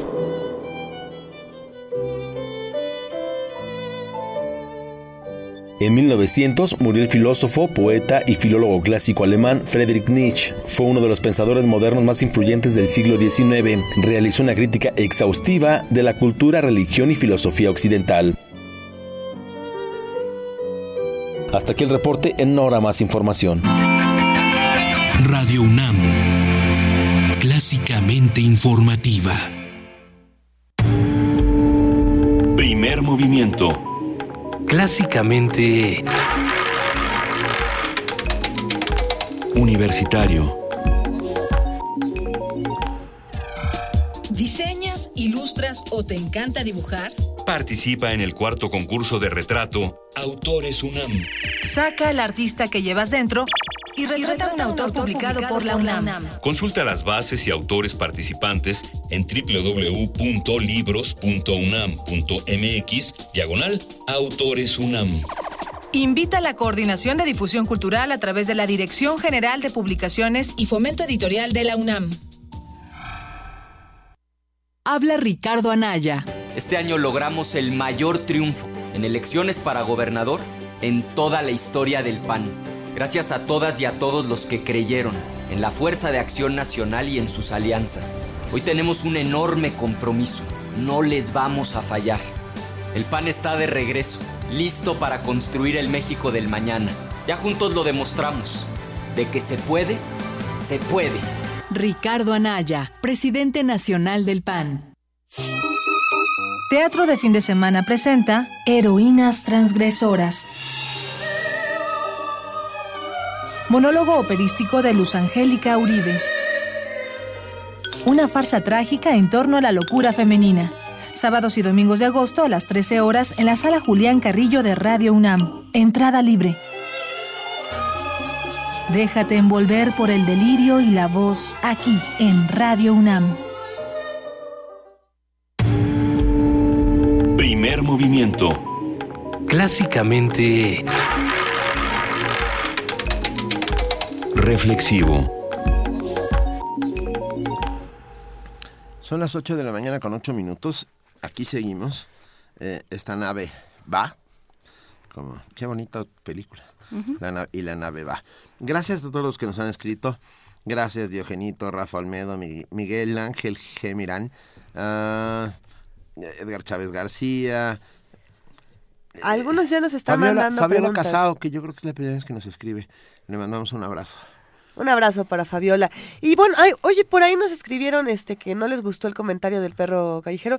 Una disculpa y nada se hace con, con ninguna mala intención. Muy por el contrario, se habla con cariño de todos los animales. Pero tenemos más mensajes por ahí. Sí, nos escribió Primal para preguntar los datos del taller de escritura que mencionó Natalia Toledo. Lo que pasa es que ese taller de escritura lo daba Natalia Toledo no. en Juchitán. Ya, ya, ya no lo daba. Pero ah, ah, acércate en el CELE. Eh, se están dando talleres de, de lenguas mexicanas. Ah, se están dando cursos de, de náhuatl, de maya. eh, vale la pena. El- te damos los datos del Centro de Lenguas Extranjeras. ¿En la M no se están dando estos cursos? Creo que también. Si no Creo me equivoco, también habría que consultar la página de la M y vamos a postear algunos de los talleres donde todo esto se puede encontrar. Eh, venga, ya tenemos en la línea y muchas gracias a los amigos del Centro Cultural Universitario Tlatelolco. Y está con nosotros Todd Closer. Espero haberlo dicho bien, Todd. Sí, así es, Todd Clausen, muy bien, gracias. venga, guitarrista, cantante, escritor estadounidense, que eh, va a hacer un evento en Tlatelolco llamado Chant, en Tlatelolco, canto, música y poesía. ¿Nos puedes contar, Todd, de qué va? Sí, Ah, ojalá con, con mi español algo limitado, pero sí. Este Chat es un es un proyecto de, de música comunitaria. So, somos una banda de, siete personas y llegamos al escenario y tocamos nuestras piezas, pero invitamos, convocamos al público a participar con nosotros, a participar cantando. Yo tengo unas como señas que enseño ah, en el momento y el ah, el objetivo es que todos se sumen al proceso, ¿no? De crear música ah, en el momento ahí, como música comunitaria. Un concierto comunitario. Ah, y el objetivo también es como un poco empujar este, esta idea de, del espectáculo y, y, todo eso en- que existe en la música comercial y regresar a los raíces de, de la música que es nuestra necesidad que todos tenemos para expresarnos um, juntos. ¿no? Y, y sin duda un lenguaje que todos entendemos. Exactamente. Oye, ¿cu- ¿cuándo sucederá, Todd? Es esta noche en, en TCU Tlatelolco a las 7 de la noche. A mí me gustaría preguntarte, tú llevas muchos años viviendo aquí en nuestro país, o por lo menos recorriendo el país y, y conociendo muchos músicos mexicanos, así como muchos músicos estadounidenses de donde tú vienes, y me gustaría preguntarte por tu opinión de la importancia de lugares como Tlatelolco, o por la importancia de, de espacios donde se abre la oportunidad para hacer eh, festivales como este, eventos como este, donde hay otro tipo de libertades. Sí, pues para, I mean, para mí en, en lo personal trabajar en estos tipos de sit- situaciones um, que permiten que, que todos que trabajamos juntos y creamos juntos eh, siempre me inspira, ap- aprendo mucho um, y creo que es, es muy importante no solo tener um, experiencias, no sé, comunes o, como, como existen los, festivales de música donde hay un escenario grande y todos se suban y ah, se va un poco frío a veces para mí ese, ese proceso. sí, es muy importante que funcionamos con como una, una comunidad, como los humanos, humanos que, que somos y compartimos. Nos gusta la idea. Hoy a las siete y media. A las 7 de la noche. 7. ¿Y, ¿Y, la entrada es libre, Todd? Entrada libre y esta noche tenemos un enfoque en poesía también. todos los poetas uh, no tienen que ser profesionales, nada así. Uh, pueden, pueden venir y, leer algo de, su poesía. Bueno, suena muy interesante uh, cómo, cómo la comunidad se va a reunir a cantar, a tocar, a escuchar a compartir ideas y pensamientos. Eh, esta idea de la creación de comunidad por medio de la música, llevas muchos años trabajando en ella, Todd. Ah, es, algo que sucede naturalmente, ¿no? Creo que es la naturaleza de, la música, ah, es crear y celebrar comunidad, ¿no? Lo vemos en, en nuestra sociedad aquí. Tuve unas experiencias aquí en, México, una en, en Oaxaca, um, donde hay una, en la región Mije, donde hay un, una tradición muy fuerte de, música y hay, hay chavos, bandas de vientos que tocan como 12 horas en una fiesta en el, día y, vi eso, I mean, sin, sin cobrar, sin nada así, ¿no? Celebración de comunidad y cuando me fui ahí a trabajar con ellos eh, me, me inspiró, me, me tocó como para... Um, para querer regresar a esa idea, ¿no? Eh, aprovechamos esta oportunidad también para, para preguntarte por tu próximo material. Algunos de nosotros aquí eh, seguimos tu trabajo con atención. Nos gusta mucho lo que has hecho con A Love Electric y otro tipo de, de materiales. Cuéntanos qué sigue, Todd, por favor. ¿Qué vas a hacer ahora? Oh, wow. Muchas gracias. este, pues, mucho Love Electric. Em, tenemos este, yo tengo este proyecto Chant que estamos trabajando, um, pero Love Electric tiene muchos, muchos conciertos, muchas presentaciones aquí en México, en Argentina, ahora Estados Unidos, Colombia para, para el resto del año en, en loveelectric.com están todas esas fechas y estamos presentando este, este disco que se llama Psych Um, y también hay diferentes proyectos. Eh, tengo un proyecto con René Moy, um, que estamos, tenemos presentaciones, vamos a estar en un festival Quimera y acabamos de, lanzar mm, un proyecto alterno, un disco solo que se llama Boy 44, que también en, en loveelectric.com hay, hay info y música en eso. ¿Dónde, ¿Dónde te seguimos? ¿Dónde encontramos más de tu trabajo? ¿Alguna página de internet? ¿Tu cuenta de Facebook, de Twitter, para que todos podamos estar contigo y también con el Centro Cultural Universitario Tlatelolco? Sí, pues tengo todo, todo eso. Mi, mi nombre es Todd Clauser, T-O-W-D-C-L-O-U-S-E-R y toddclauser.com. Ah, ahí hay fechas y, mucha música para escuchar. Y igual en, en Facebook, Todd Clauser o, Love Electric. Um, y Twitter, todo eso, Todd Clauser o, Love Electric, hay, hay, uh, hay cosas. Pues muchísimas gracias, Todd. Repetimos también, si, si les parece bien, eh, la cuenta de Twitter del Centro Cultural Universitario Tlatelolco, que es arroba CCU Tlatelolco, para que todos podamos integrarnos a, esta noche tan espectacular. Sí, pues ah. eh, muchas gracias. No, hoy a las 7 de la tarde en el Centro Cultural Universitario Tlatelolco, la entrada es libre, la entrada es libre y para despedirnos vamos a escuchar ni más ni menos que a Todd Clauser con Be The Evolution. Gracias, Todd. Muchas gracias a ustedes. Un abrazo. Un abrazo. Hasta luego. Bye.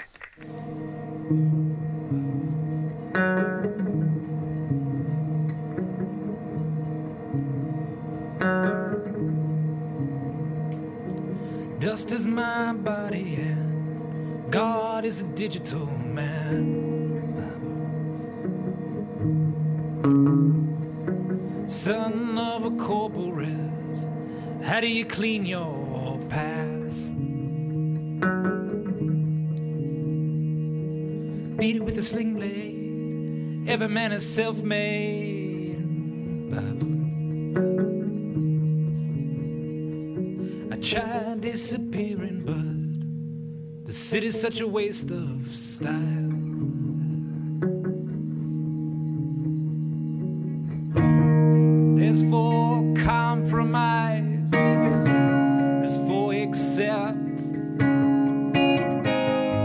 just words left. Desperate is the safest bet. Make me your pistol, babe, and be the evolution. Be the evolution now.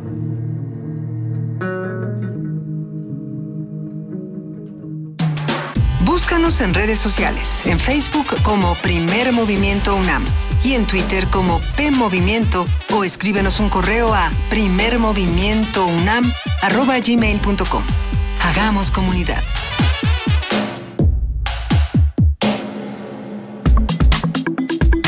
Nota Nacional.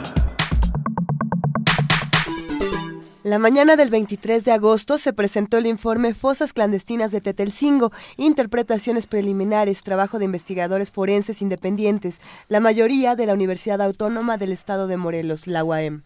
Tras la publicación del hallazgo de las fosas en ese municipio de Cuautla, Morelos, este informe fue impulsado por organizaciones de la sociedad civil y familiares de las víctimas. Se afirma que la Fiscalía del Estado sepultó de forma ilegal más de 100 cadáveres, lo que motivó a la propia dependencia a anunciar en noviembre del año pasado una investigación por posibles vínculos de varios de sus funcionarios y exfuncionarios. Perdón. recientemente se dio a conocer que de los 117 cuerpos sepultados en las fosas comunes, 84 presentan signos visibles de tortura o violencia física después de ser identificados mediante muestras de material genético. Y no solo eso, parece ser que algunos incluso tenían en sus ropas credenciales que los identificaban.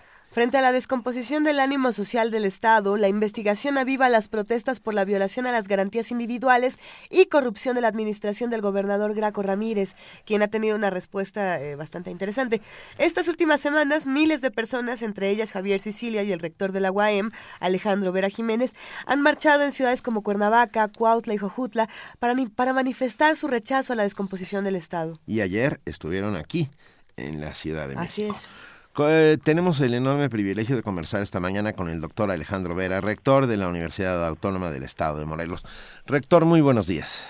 Buenos días, qué gusto saludarlos. muchas gracias por acompañarnos. Ah, las cosas se están poniendo eh, cada vez, se pudren cada vez más en Morelos, como no voy a decir eh, lo que se me ocurrió, pero se están poniendo cada vez peores.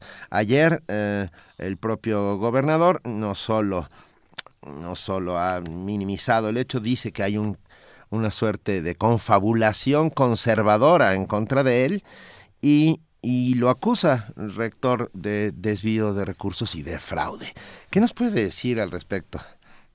Bueno, pues lo primero que no hay tal confabulación, que se trata de un hartazgo ciudadano por graves violaciones a derechos humanos, la inseguridad en su administración se ha exacerbado, el secuestro ha crecido en más de un 360% durante su administración y la impunidad pues es cada vez eh, más rampante. Tenemos que solo el 10% de los delitos de alto impacto ha sido procesado penalmente y solo, eh, perdón, el 3% y solo el 10% de ese 3% ha recibido una sentencia y no condenatoria, es decir, una impunidad creciente, eh, una criminalidad que cada vez nos está ahogando más y por el otro lado se están cerrando los espacios de participación. Se nos quedaron eh, nos quitaron el Consejo de Participación Ciudadana, conculcaron la revocación de mandato, acotaron los mecanismos de participación a momentos electorales únicamente y bueno, pues empieza a haber ya eh, un hartazgo por parte de distintos sectores. Y en relación con los actos de corrupción, pues no hay tales. Las auditorías que ha practicado la Auditoría Superior Gubernamental, el ente fiscalizador de nuestro Estado, pues no ha concluido tal cosa. Los procesos de auditoría están siguiendo su curso y por parte de las auditorías federales, pues también se nos han practicado no solo auditorías eh, ordinarias, sino auditorías forenses eh, están siguiendo su curso, hemos solventado y este, están haciendo los peritajes para determinar lo conducente. Lo, lo grave es que la autoridad sea la que se anticipe a emitir juicios antes de que concluyan los procesos de auditoría. Tengo la impresión de que en este penosísimo caso, en el caso de Morelos, eh, el gobierno del estado está en una batalla, mm, está dirigiendo los cañones de su batalla mucho más contra la sociedad civil que contra el propio crimen organizado. Sí, esa es, una realidad. Eh, cada vez se implementan medidas más autoritarias, la policía del mando único ha actuado de manera muy arbitraria en contra de la sociedad, en contra de los estudiantes, se les levanta sin motivo alguno, se les tratan de fincar responsabilidades, se siembran delitos contra líderes y bueno, pues esto también está exacerbando mucho la percepción de inseguridad entre los ciudadanos y ese es un ataque más directo hacia la ciudadanía que hacia el crimen organizado porque las fosas de Tetelcingo queda claro que no están investigando los delitos y por el contrario pues están enterrando las evidencias y están sepultando de manera ilegal los cuerpos de aquellas personas que fueron víctimas del crimen organizado. Justamente hacia, hacia allá queríamos ir. Eh, rector, ¿qué, qué pasó? ¿Qué, ¿Qué arrojó este informe?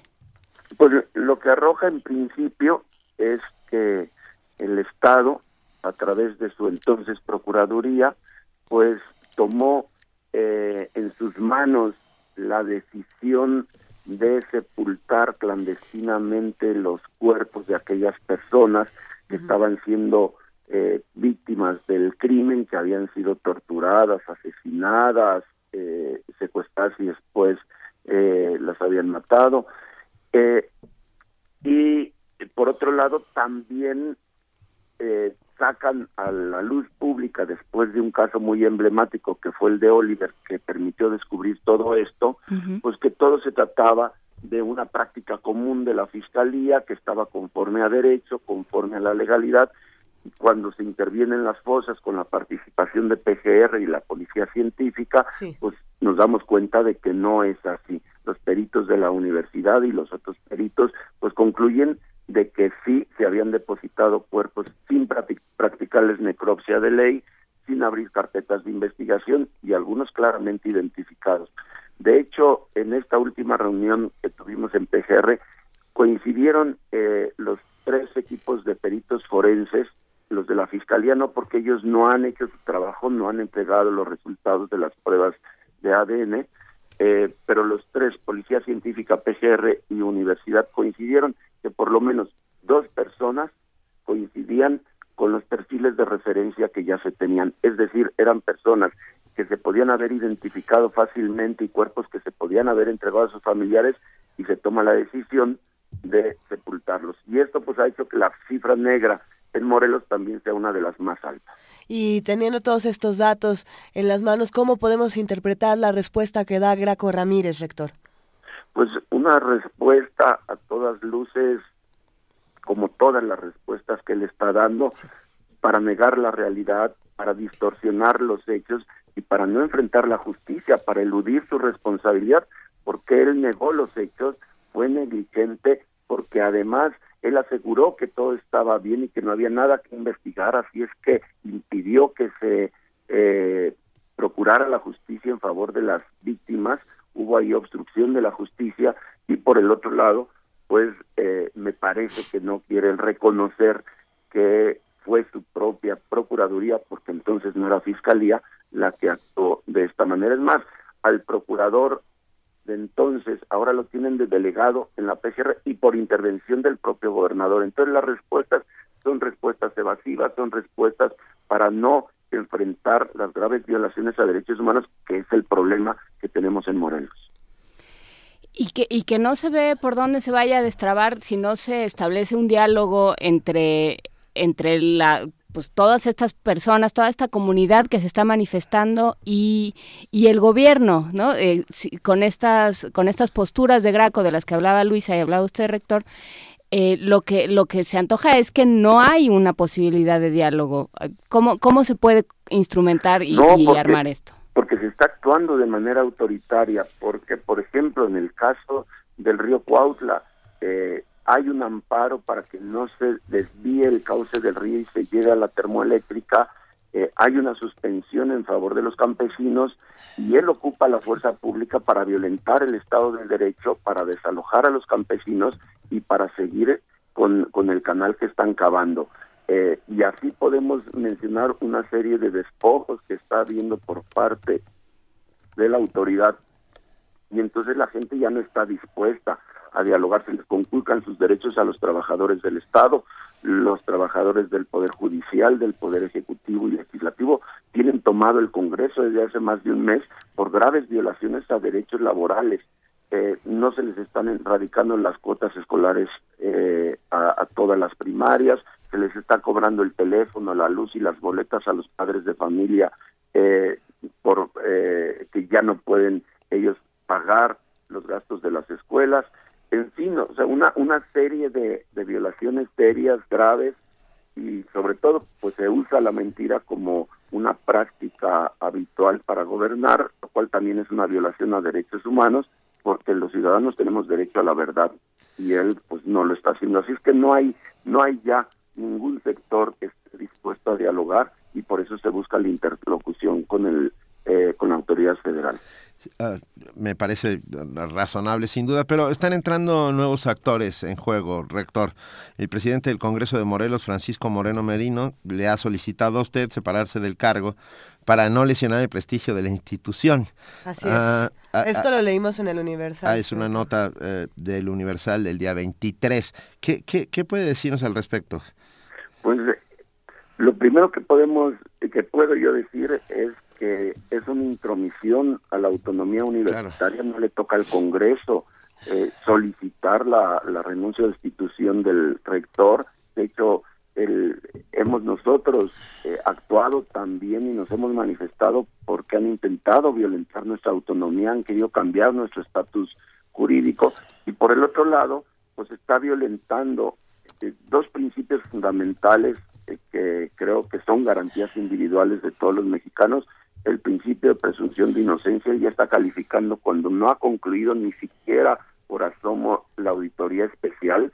Eh, está en proceso esta auditoría que mandaron justo en el marco de las cosas clandestinas y por el otro lado también el propio diputado está violentando ya el principio de imparcialidad en las auditorías, porque eso es algo que ellos deben de respetar y que deben de mantener. Así es que hay violaciones de hechos se está viendo la posibilidad de, someter algunas denuncias porque creo que también hubo un delito grave en el sentido de que se reunieron eh, tres de nuestros diputados con el auditor superior de la federación. Eso, por supuesto, también violenta el debido proceso y son y es una manera de querer manipular políticamente acciones administrativas que no son penales, son administrativas que deben de seguir los procedimientos establecidos y filtrarlo a medios pues es también algo es un delito toda la información de las auditorías se considera reservada es más nosotros pues, por eso estamos en una situación complicada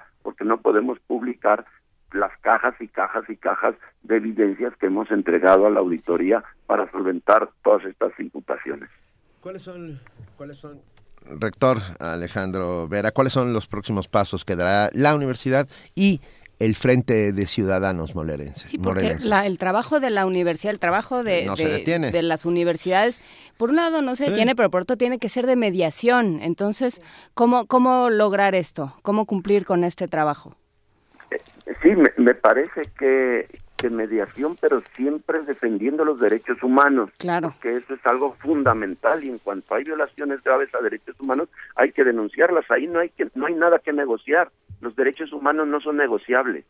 Claro. Entonces me parece que que el tema y la y las acciones eh, próximas son la reunión que se va a tener con los otros dos procuradores de prevención del delito y, y de derechos humanos para presentar con claridad y con, y con evidencias todas y cada una de las violaciones a derechos humanos que se están presentando en Morelos. Por el otro lado, también el juicio político que ya se está metiendo por violación a derechos humanos. Por ejemplo, eh, en materia de derechos humanos, eh, no se puede ser eh, regresivo. Y a nosotros, en, en, en materia de participación política, que son derechos humanos, pues nos conculcaron el Consejo de Participación acotaron los mecanismos de participación a momentos electorales y quitaron la revocación de mandato. Es decir, hay una grave violación y por eso los legisladores y el Ejecutivo que promovieron esta iniciativa pueden ser sujetos a juicio político y ya estamos preparando las iniciativas para que inicie el juicio político y llevar una amplia consulta para recuperar la soberanía popular y para que en esta consulta tal como lo mandata la constitución política, se puede iniciar también el proceso de destitución del gobernador. Eh, vamos a realizar una, una consulta amplia, eh, una consulta revocatoria de mandato y vamos a seguir avanzando porque, lo repito, los derechos humanos no son negociables. Sin duda, seguiremos muy pendientes de todo esto y, y, y, le pedimos, rector, poder volver a hablar con usted en cuanto tengamos nueva información, no solo sobre Tetelcingo, sino sobre todas estas acusaciones vertidas por el gobernador y los pasos a seguir en los próximos días. Con muchísimo gusto. ¿Hay algo más que desea agregar antes ya de despedirnos? No, por supuesto, agradecer infinitamente el espacio que nos abren ustedes para poder eh, plantear este eh, asunto y, y no permitir que se siga desvirtuando el sentido de este movimiento, que es un movimiento ciudadano en contra de la violación a derechos humanos. Los micrófonos de este espacio de Radio UNAM siempre estarán abiertos para el doctor Alejandro Vera, rector de la Universidad Autónoma del Estado de Morelos. Muchas gracias. Gracias y muy buen día. Hasta luego. Hasta luego. Primer movimiento. Clásicamente reflexivo. Nota internacional. Nuestra nota nacional internacional que habíamos eh, discutido, Benito, que se iba a llamar ¿Y ahora qué hizo Sarkozy? Sí. O otra vez ahí va Sarkozy. Sí. Vamos, Sarkozy 2, la revancha. Va la de revancha. Hashtag va de nuevo Sarkozy. Ahí está. Después de reunirse por primera vez con Nicolás Sarkozy, el filósofo Michel Onfray señaló, se mueve dentro de su jaula mirando, sopesándome, juzgando. Caracterizado como alguien que domina perfectamente el impacto mediático, directo, arrogante, promotor de la imagen que mejor considera, oportunista, audaz, maquiavélico, vanidoso, certero y falto de escrúpulos, Nicolás Sarkozy vuelve a protagonizar el escenario de la política francesa. Si le hacían falta a usted algunos adjetivos, ahí le aventamos como 38. Y puede buscar más, ¿eh? Sarkozy es... es el bueno expresidente Galo anunció este lunes 22 de agosto una nueva candidatura a la jefatura del Estado que lanzará para la primavera del año próximo, con la aspiración de ser elegido en la, en la elección primaria del principal partido de oposición, el centro derechista golista Los Republicanos. En 2012, el político conservador no fue reelecto tras ser derrotado por el actual presidente de Francia, el socialista François Hollande, quien con muy bajos índices de popularidad todavía no se ha pronunciado sobre volver a competir para un segundo mandato, que eso también sería ya este, quizá otra necedad, pero bueno, vamos a discutirlo. Sarkozy hizo este anuncio a través del libro Todo por Francia, filtrado esta semana a los medios, donde define como cinco principios de campaña los siguientes: la verdad, la identidad, la competitividad, la autoridad y la libertad. La primera vuelta de los comicios presidenciales tendrá lugar el 23 de abril y la segunda el 7 de mayo del próximo año. De acuerdo con las reglas internas del partido que encabeza, Sarkozy debe renunciar como presidente del mismo para garantizar competir en igualdad en igualdad de condiciones contra una docena de contrincantes donde, según los sondeos, aparece como favorito el ex primer ministro Alain Juppé. Conversaremos esta mañana con el doc doctor Stefan Sberro, profesor investigador del Departamento de Estudios Internacionales del ITAM. Buenos días, doctor Sberro. Gracias por estar nuevamente con nosotros. Buenos días. A ver, ¿qué, qué anunció Sarkozy y cómo fue recibido este anuncio? Bueno, es que Sarkozy no era un secreto para nadie que tenía la ambición uh -huh de volver a presentarse. Hacía años sí. que lo intentaba y por eso intentó dominar su partido. Entonces realmente este anuncio no sorprende a nadie. Eh, había dicho que no se iba a representar, lo que ya es una señal de, de la personalidad de, de este expresidente, porque cuando perdió las elecciones, una de sus primeras declaraciones fue ya abandonó la política. Sí. Y bueno, sería, se puede considerar por sus opositores como su primera gran mentira, el hecho de que se vuelva a presentar. Entonces, ¿cómo se le va a poder creer pues todas sus otras promesas si esa que fue la básica cuando perdió la elección, pues ya la rompió? Uh -huh. Y se ve en los sondeos, los primeros sondeos que, que, arro que arrojan una muy baja popularidad para Sarkozy. Hay, hay algo interesante de cómo Sarkozy anuncia que quiere otra vez eh, regresar, digamos, a la política, que quiere eh, otra vez ser candidato, y es que lo lanza a través de su cuenta de Twitter.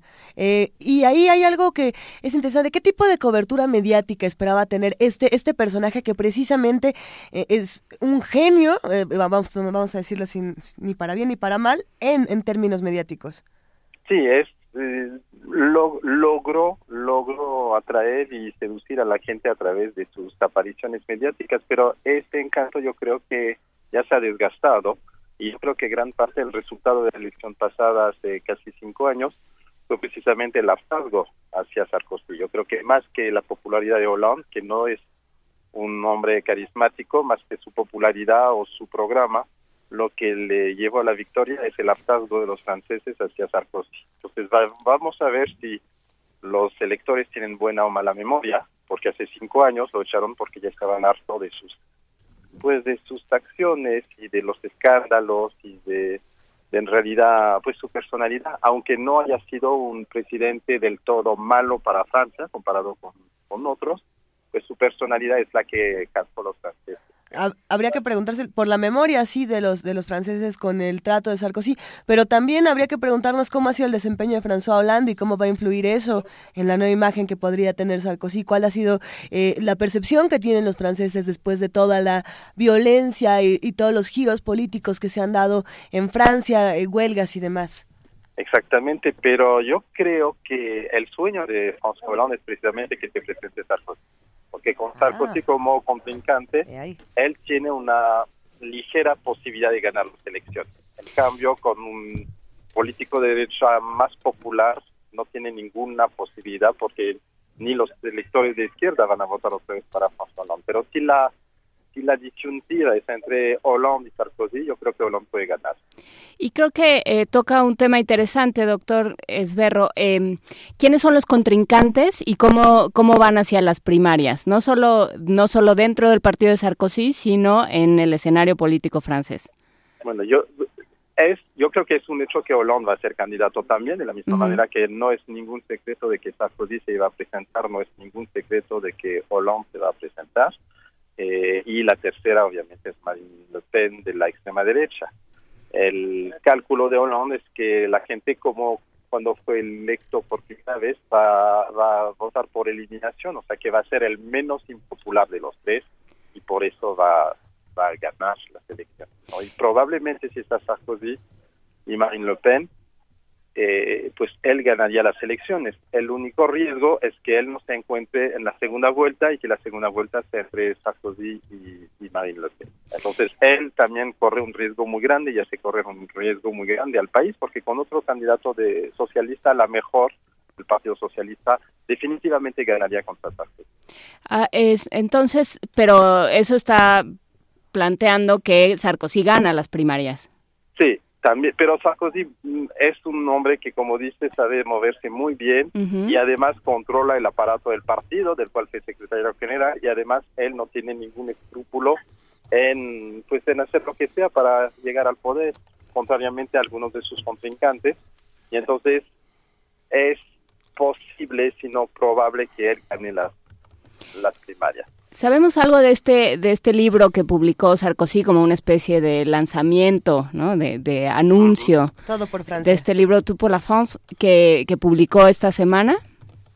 Es, es, es una forma muy francesa de lanzarse a las elecciones. Casi todos los candidatos, es, Marine Le Pen ya escribe su libro, eh, Sarkozy escribe su libro, eh, bueno, Hollande no lo hará porque es presidente de la República, pero es una forma de estar en los medios. Se vende poco este libro. Obviamente la gente no está tan interesada, pero es una forma de estar en los medios de comunicación, de aparecer en los canales de televisión presentando este libro que no contiene que no contiene gran cosa en realidad. ¿Qué contiene? ¿Una plataforma de, pues, gobierno? Eh, es una, plataforma de gobierno, pero es la plataforma. Él fue, es difícil tener una plataforma de gobierno cuando uno fue presidente durante cinco años. Que todas las ideas que él emite ahora y los, los deseos, pues los hubiera podido implementar cuando fue presidente. Por eso, pues todo lo que dice de, de su programa no tiene tanto tanta importancia como el hecho de que él se lanza a la carrera presidencial. No, él, él en realidad es muy flexible. Lo que le, lo que quiere es el poder. No es tanto, eh, es muy flexible en cuanto a sus a sus ideas. Ahora bien, repito, él ha, hecho, él ha hecho algunas reformas importantes en Francia mientras era presidente de la República. Él, él sí ha intentado modernizar al país. Yo, yo me pregunto, en tiempos donde la Unión Europea está eh, en este, en este quizá momento tan frágil o tan complejo por muchísimas razones y por muchísimas distintas crisis, ¿Francia puede darse el lujo de votar por el menos peor? Pues es que no hay candidato que, que destaque por el momento que, que sea diferente, ¿no? Es Hollande, Sarkozy, Marine Le Pen, que son los que destacan más, inclusive el outsider Alain Juppé en el partido de Sarkozy, que podría ganar las primarias. Es también un hombre del pasado, también fue primer ministro, también fue un hombre sumamente impopular, fue uno de los, de los políticos más, más impopulares de Francia, perdió las elecciones también, inclusive él fue condenado por la justicia, por corrupción política, no la corrupción que vivimos aquí, sino corrupción a favor de su partido. Eh, y entonces es un hombre del pasado, de la misma manera que Sarkozy también está inmerso en muchísimos procesos políticos por corrupción política, cinco o seis procesos todavía que, que tiene que, sortear él. Eh, en ese sentido, sí, Hollande es un hombre un poquito diferente porque hasta ahora ha sido un hombre honesto y no, se ha visto embarrado de escándalos terribles, menos estos sus escándalos de corazón, digamos, pero ahí sí, Sarkozy, Juppé también, eso es muy fácil. Y ah, no, no, se, no se avisora por ahí un alguna alguna facción, alguna parte que pueda ser independiente, que pueda funcionar como funcionó Podemos en España o, algunas otras corrientes en, Europa, ¿no se ve por ahí alguien que pueda realmente eh, establecer una diferencia? Hay uno, hay un político, has visto dos, eh, dos buenos apuntalamientos. Primero, bueno, el que acaba de decir al cual voy a contestar, que es, eh, bueno, que si, si no apareció alguien, en realidad no hay un movimiento como Podemos que venga de la base de la calle en Francia, eh, pero hay un político que ahora es ministro de Economía, eh, Emmanuel Macron, que es muy popular y que se, parece se está lanzando a la carrera presidencial también. Y él dice que no es de derecha ni de izquierda, a pesar de que sea ministro del gobierno de François Hollande, y que intenta, digamos, presentarse como un hombre nuevo, y si es nuevo, eh, nunca ha sido electo, nunca se ha presentado a ninguna elección, es muy joven, es muy capaz, es bastante popular, es bastante inteligente, eh, y entonces si prospera su candidatura, pero entonces sería fuera de los partidos, y es complicado, pero en Francia sí es posible tener candidaturas independientes y podría iniciar un movimiento interesante. Sería la única posibilidad de no estar con estos viejos candidatos que realmente no representan el futuro. Y el primer apuntalamiento que usted hizo, que es muy interesante, es la Unión Europea. O sea, no se puede entender ya ningún país europeo sin tomar en cuenta de que existe la Unión Europea. Y eh, ahí sí también, pues lo que dijo es completamente cierto, que no hay candidato francés que tenga el peso de pues de mover a la Unión Europea y Francia es el país más importante con Alemania y Sarkozy, por ejemplo, es un hombre que no tiene ninguna idea determinada sobre Europa. Sigue la corriente principal, sigue los sondeos, pero no es un líder, eh, no tiene una idea hacia un ideal europeo. Eh, y entonces, pues de él estar en el poder como de quedarse Hollande, eh, pues la Unión Europea seguiría en este maratón en el cual está, porque Merkel sola no puede moverla. Claro, tendrá que, que asumirse mucho más europeo Sarkozy y quien venga también. Exactamente. Y eso no, no, no se ve en ninguno de los políticos franceses en este momento. Lo seguiremos discutiendo. Muchísimas gracias, doctor, doctor Esberro, por estar esta mañana con nosotros aquí en Primer Movimiento. Eh, estaremos muy pendientes de todo lo que pasa en Francia y de cómo van moviéndose las piezas en este ajedrez político que llevará a una nueva presidencia, tal vez de Hollande o de Sarkozy, y esperemos que no de, de Le Pen. Con mucho gusto. gracias. Muchas gracias. Primer movimiento. Clásicamente diverso.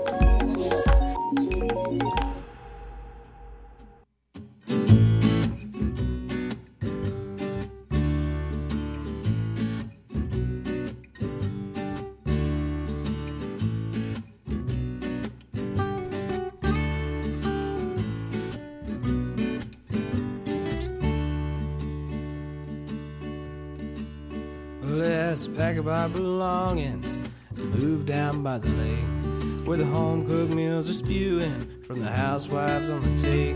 What shall we do with Mary? Her plastic hands upturned. I see that we've gained nothing from the lessons that we've learned.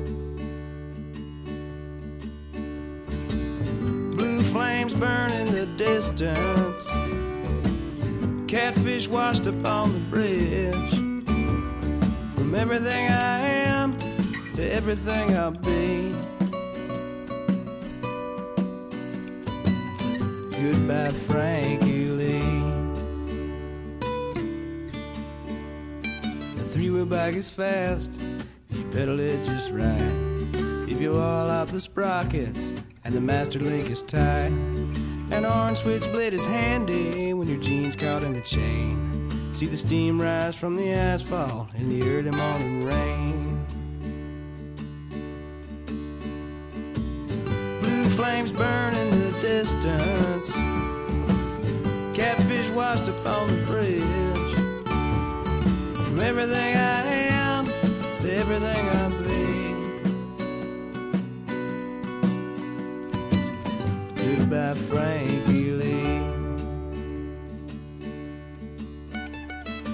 old homestead is crumbling, the sleeping porch decayed. What of the old Victrola where the scary records played? You can search the whole world over, but there's nothing you can find that can't be recreated from a plank of knotted pine. Blue flames burn in the distance. Catfish washed up on the bridge. Everything I am to everything I'll be. Goodbye, Frankie Lee. Goodbye, Frankie Lee. Goodbye, Frankie Lee. Goodbye, Frankie Lee. Primer movimiento. Clásicamente Universitario. Acabamos de escuchar Mulehead con Frankie Lee. Aquí celebramos la diversidad musical. Hoy tu- tuvimos música zapoteca, eh, empezamos con música eh, Italiana. italiana, o sea, De todos de los todo, idiomas. De todo. Hemos tenido música iraní, nanas en lituano. eh, estamos. Ositos rebeldes rusos. Ositos rebeldes rusos que cantan la internacional. Tenemos. No tenemos cantan la internacional, divers- también cantan la Estás internacional. viendo cómo nos traen. Winnie Pooh. Arriba, Luego van a parece. decir que, que, que, bueno, no. No, está, No, que está bien, ya no digo Venga, nada. A ver, Celebramos la diversidad musical. celebramos todo tipo de diversidades, por eso que el día de hoy vamos a hablar con nuestros amigos del Programa Universitario de Estudios de Género. Pero antes. Pero antes- Un segundito antes. Usted ahora que llegue a su facultad, a su centro de trabajo, a su, a su laboratorio de Ajá. investigación o a su recinto universitario de preferencia, busque su gaceta porque, porque se va a encontrar que hay mayor presencia femenina gracias al trabajo del CUEC. Hay mayor presencia femenina en el arte cinematográfico. Busque su gaceta. La Gaceta, está hablando de la Gaceta Universitaria, busquemos Ah, bueno, pues sí, la gaceta. la Gaceta. Pues pero la es que gaceta. suena- Y por cierto, le trae póster. Le Le, tra- trae le póster de los Pumas. incluye- le, le viene viene con póster. un póster de los Pumas. La foto oficial de los Pumas afuera de la Biblioteca Central. Ah, qué chido. Sí. Venga, ahora sí. Ahora sí, ya se encuentra con nosotros en la línea la maestra Marta Ferreira. Ella es secretaria de Equidad, precisamente del Programa Universitario de Estudios de Género. Marta, buenos días, ¿cómo estás? Muy buenos días, saludos a todas y todos por allí, a saludos a los que escuchas también. Hoy hoy estuve temprano escuchándolos y efectivamente escuché la, a la poeta, a la lindísima poeta zapoteca. Y que qué bonito que es tener un poco de poesía por la mañana, qué bien sienta, ¿verdad? Por Sí, supuesto. es muy agradable. Y nosotros te queremos mandar un abrazo por- a ti, Marta, Mm. particularmente por la memoria, por la memoria Ah, histórica. hoy sí, hoy es un día muy, muy importante, bueno, para mí en lo político, en lo histórico en Argentina, pero para mí también personalmente, porque efectivamente hoy se lee la sentencia que esperemos condene a los genocidas en Argentina y particularmente pues a, al genocida responsable de- del secuestro y asesinato de mi hermano, ¿no? Entonces sí, te lo agradezco, Benito. No, te mandamos un muy fuerte abrazo y esperemos que se haga justicia. Ok, gracias, Venga. muy amable. A ver, Bueno. ahora, ahora sí, cuéntanos. ¿Cómo, Sí, cómo entra la UNAM al He for Al- She? sí, mira, esto ha sido un proceso no demasiado largo, de unos cuantos meses, desde que entró el nuevo periodo, el nuevo rector, el doctor Graue.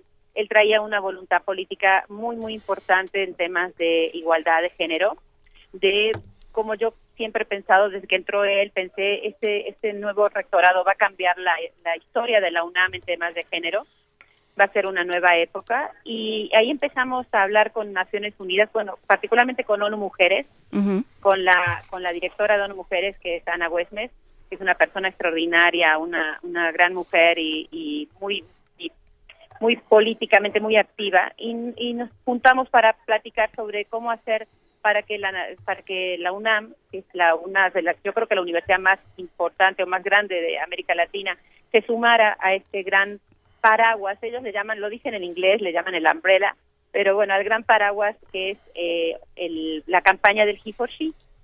Entonces voy a explicar un poquito lo que es esta campaña. Es una campaña, como se dice ahora, que ya no se dice que es mundial, sino se dice que es global. Ajá. Es como, como, un, como algo más, más importante o más grande que, que mundial, ¿no? Entonces, que es global, eh, es una campaña que lanzó ONU Mujeres hace dos años, en 2014, y que ya reúne la adhesión de más de 1.500 millones de personas. O sea, es muy grande, ¿eh? Y está pasando y está sucediendo en todo el mundo.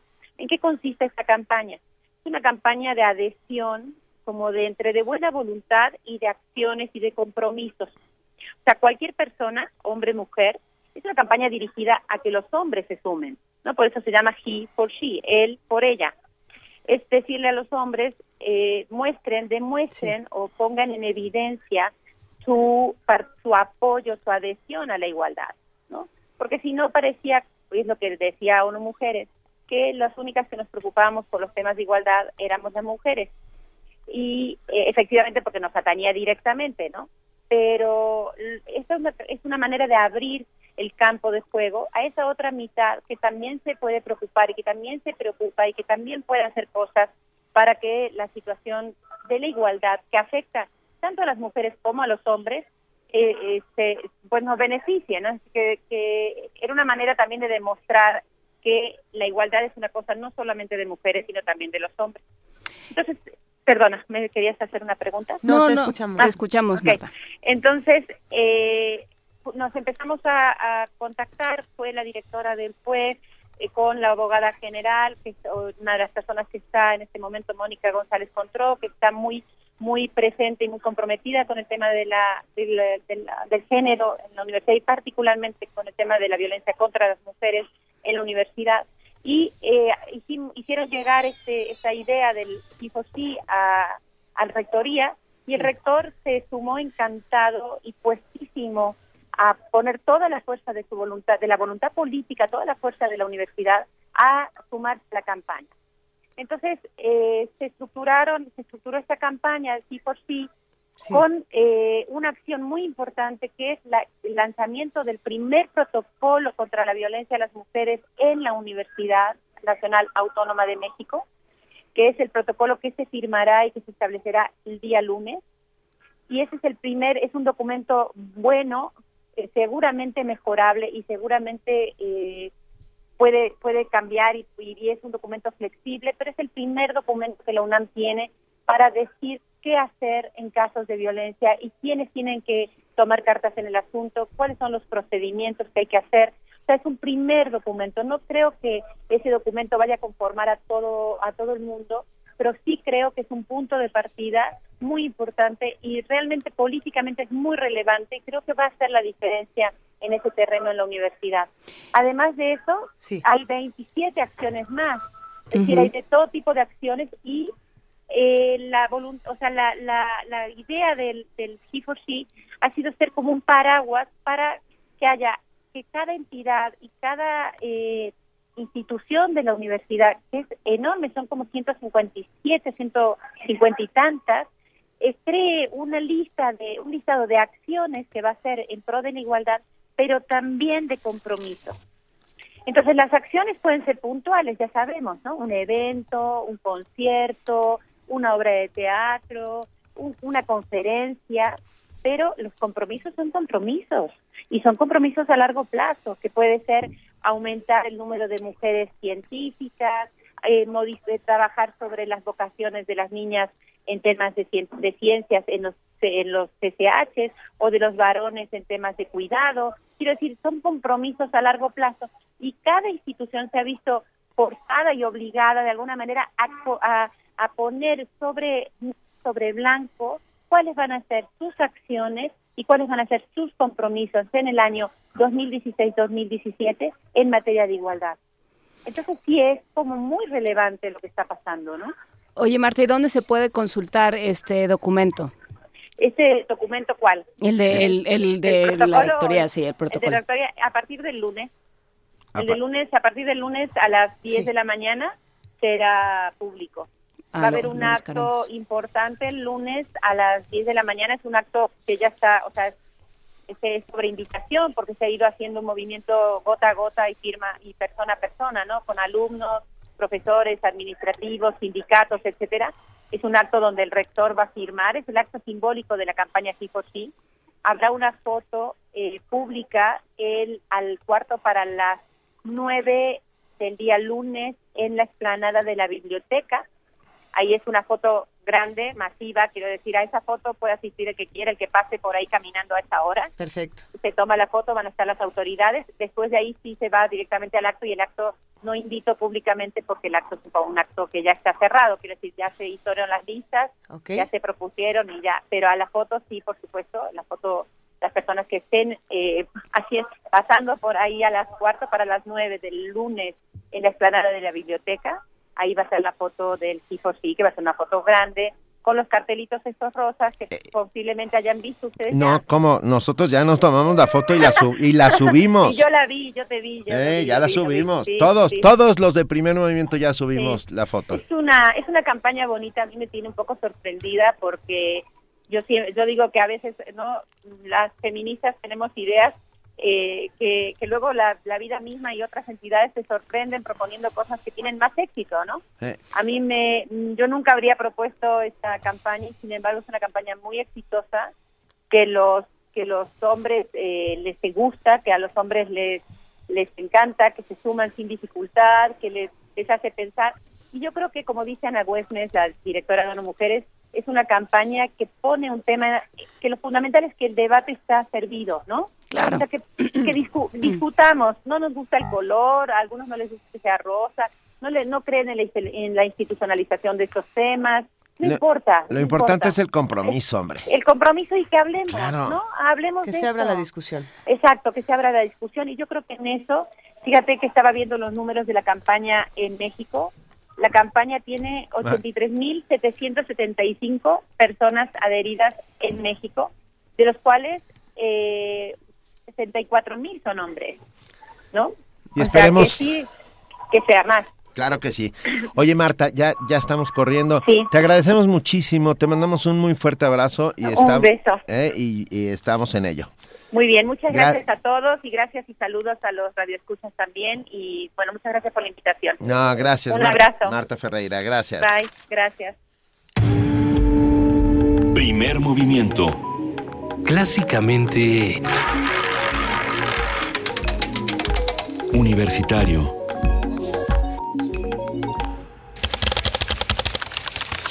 corte informativo. La UNAM.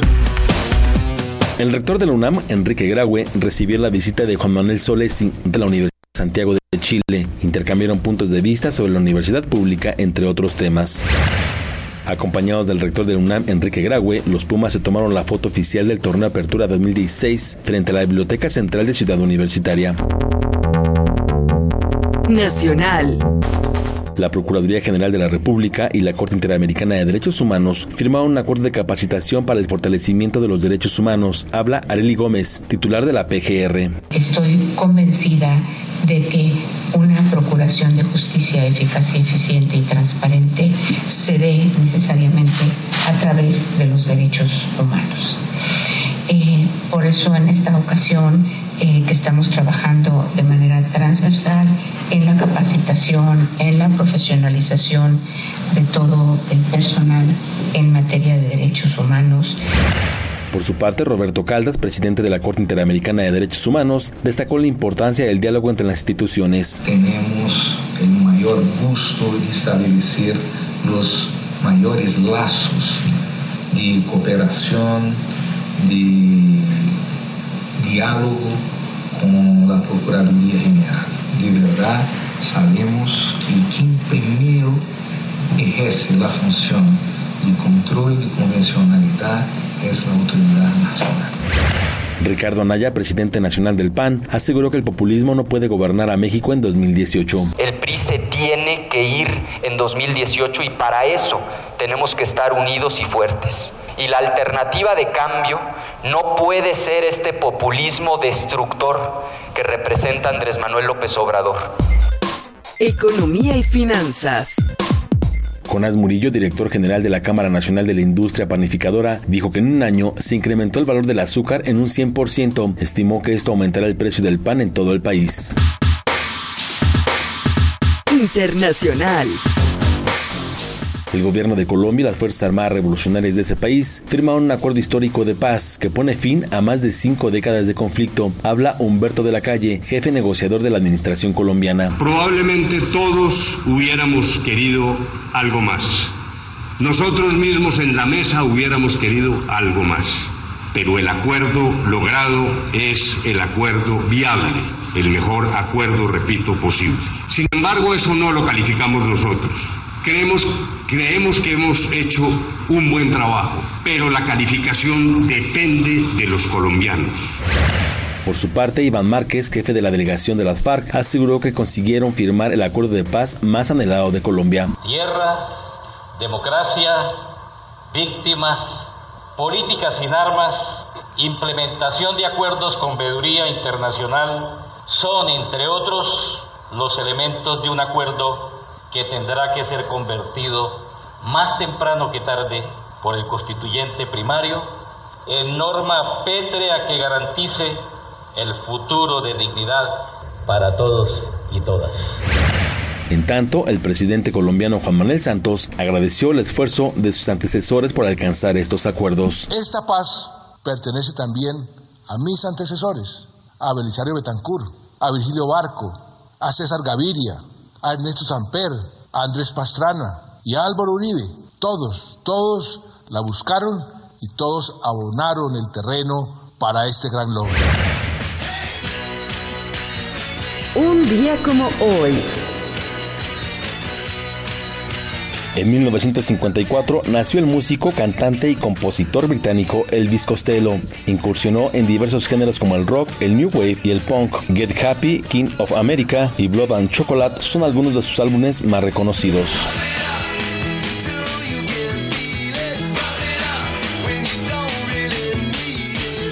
Hasta aquí la información. Buenos días.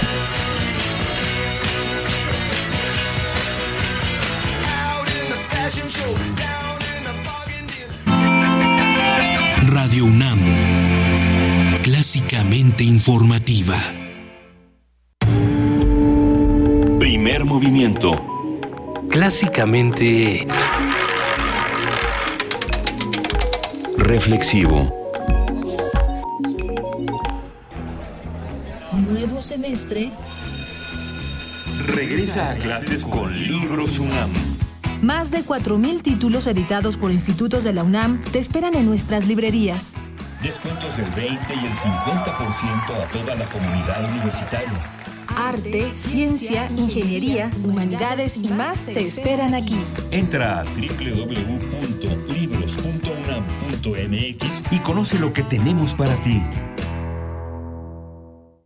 Informe País presenta Estadísticas sobre la participación ciudadana. ¿En qué otras formas de participación política te involucras? Solo 9% de la ciudadanía participa firmando peticiones o documentos en señal de protesta, mientras que 39% solo intercambia ideas de temas políticos con otras personas. Ser buena ciudadana es más que votar. Si yo cambio, todo cambia. Estrategia Nacional de Cultura Cívica. Consulta el informe país en INE.mx, Instituto Nacional Electoral, INE. Escucha, disfruta y descarga cultura gratis. Te recomendamos. Ya puedes descargar un fragmento del relato Ulises Criollo del autor José Vasconcelos. Mis primeros recuerdos emergen de una sensación acariciante y melodiosa. Estrenos. Disfruta de los poemas de Julián Herbert. Todos sabemos que la poesía no es más ni menos que una destreza pasajera. Todo esto y más en www.descargacultura.unam.mx. Primer Primer movimiento. Clásicamente... Diverso. ¿Ya se llevaron los boletos? Ya tenemos los cinco ganadores de pases dobles para la obra Los Perros en la sala Javier Villaurrutia del Centro Cultural del Bosque el sábado 27 de agosto a las 7 de la noche. Van a ir Aarón Marentes, Beatriz Castillo, Rebeca Vega Cerrato, Brenda A. González Franco, mira que cómo le hace caso a Vania, y Amir García Villalpando. Ya sabemos todo sobre ellos. Y tengo aquí sus teléfonos. No, no lo hagas. Si quieren, si quieren saber algo más de los perros, antes de que lo digas, es de Elena, es de Elena Garro. Ah, el texto es de Elena Garro y la dirección es de Sandra Félix. Va a estar buenísimo, no se lo pueden perder. Eh, siempre un texto de Elena Garro vale completamente la pena, es un deleite. Y no olviden que los días 7, 8 y 9 de septiembre se llevará a cabo el coloquio el, el, cuerpo femenino y sus narrativas en el auditorio del Museo Universitario de Arte Contemporáneo. Ah, va a estar buenísimo. Pueden inscribirse en www.universodeletras.unam.mx. Más de 17 especialistas, escritores, Andrés de Luna, Mónica Lavín, Rosa Beltrán, un montón de gente. Gómez. ¿eh? bueno. nuestra Nuria Gómez. Nuestra Nuria Gómez. Ah, vale la pena. Inscríbanse porque ya, ya están empezando a cerrarse estas inscripciones, 7, 8, 9 de septiembre, El cuerpo femenino y sus narrativas es un esfuerzo de la Cátedra Extraordinaria Universitaria José Emilio Pacheco y Universo de Letras de la Coordinación de Difusión Cultural. Y es una forma de sumarse a la campaña He for She. Y de esta manera nos sumamos así a la campaña He for She. Ah, todo está conectado. Ahí está, www.universodeletras.unam.mx. ¿Qué más, Y ya que estamos en, el, en la sección Llame Ya del programa, tenemos, eh, nos escribe Tania Mafalda, quien hace las sirenitas y que nos ha regalado tantas sirenitas a lo largo de nuestra corta historia y se lo agradecemos tanto. Está sorteando una de sus sirenas en Facebook métanse en Facebook a Somos Sirenas y ahí está todo para que ustedes puedan concursar y llevarse una de estas sirenas. Que son padrísimas. Sí. Y todas estas comunicaciones que tenemos mientras estamos aquí en primer movimiento en la cabina, que nos vamos enterando eh, de las sirenas, nos enteramos de los festivales, de las obras, de todos los talleres, bueno, las podemos tener con distintos medios de comunicación, como, pueden ser WhatsApp, Telegram, Line, Snapchat. A ver qué otro, qué otro les viene a la mente. Este, Tinder. el tam -tam. No, Tinder no es para eso. Este, el tam -tam. tam Lo que ustedes quieran señales de humo. A ver, hablemos de WhatsApp. Actualmente en México se usan más aplicaciones o apps de mensajería instantánea que llamadas telefónicas. La información la tiene nuestra compañera Cristina Rodríguez. Datos del Estudio Global de Adquisición y Retención de Clientes 2016 de Nokia indican que México es el país donde más se usan las aplicaciones o apps de mensajería instantánea. La encuesta se aplicó entre usuarios de telefonía móvil. Los resultados obtenidos indican que 56% de los mexicanos usan con mayor frecuencia los servicios referidos que el de llamadas telefónicas. El maestro Rubén Darío Vázquez Romero, profesor de la Facultad de Estudios Superiores Aragón de la UNAM, nos explica las razones de este consumo digital. En México se calcula que hay aproximadamente 80 millones de teléfonos inteligentes con la capacidad de tener este tipo de mensajería. Ahora bien, ¿por qué en otras partes del mundo no? Si tienen una cobertura de Internet mucho más amplia. Por ejemplo, Estados Unidos, que tiene cerca del 90% de la población con acceso a Internet, o algunos países europeos que tienen más del 95% de acceso a la población con Internet. Y aquí la respuesta es muy simple. Es, es simple, pero de verdad que tiene mucho que ver con este carácter latino de comunicación. Yo creo que una de las cosas que nos caracteriza a nosotros como latinoamericanos es que somos muy gregarios y este carácter se refleja de una manera muy profunda tanto en las redes sociales como en los sistemas de mensaje. Un asunto resaltable es el fenómeno conocido como fubing, es decir, cuando una persona ignora a los demás por estar concentrado en su teléfono celular. Es el maestro Vázquez Romero. Este es un fenómeno creciente. Ahora, esto es también paradójico porque si bien podemos estar ignorando a las personas que están físicamente presentes, pues también se crean nuevos modelos de comunicación que no necesariamente son cara a cara, pero sí son exageradamente válidos, porque le permiten a una persona establecer un contacto con quien realmente quiera hacerlo en el tiempo y en el momento en el que desea hacerlo.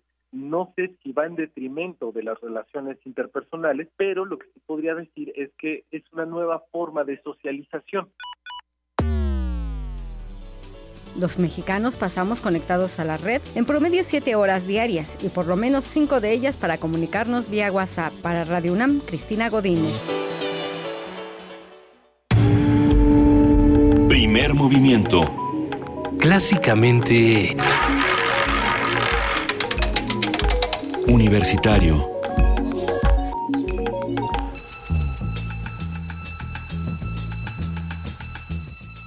Es hora de poesía necesaria.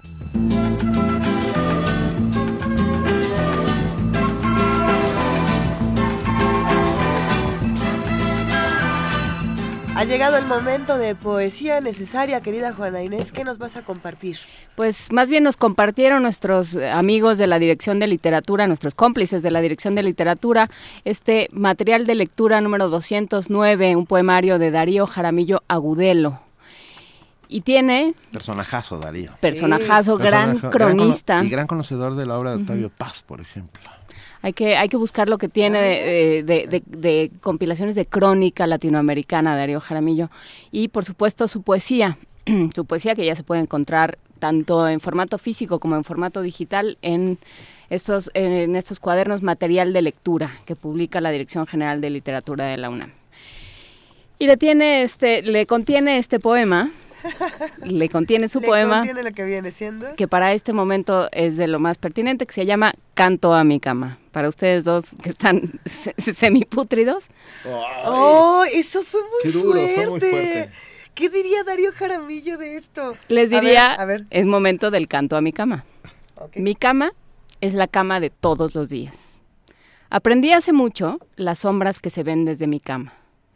A tientas, llego fácil en mi cama al volumen de la música, al switch de la lámpara, a mis gafas. Mi cama me acoge cada noche, se abre en la forma de cada músculo mío. Mi cama tiene la prueba de que no existo sino en sueños.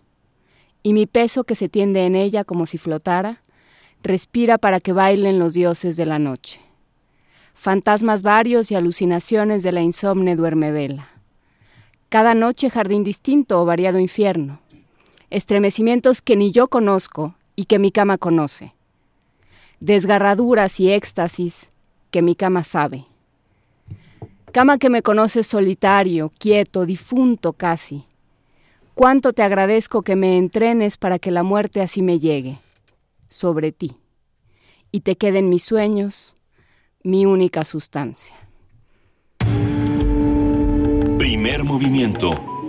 Clásicamente... Diverso. La mesa del día. Ya es jueves, ustedes saben que es jueves, se, se empieza a sentir esta electricidad de los jueves porque se acercan, como bien saben, los mundos posibles. Y el día de hoy vamos a hablar de los territorios del buen vivir, luchas comunitarias por el bien común.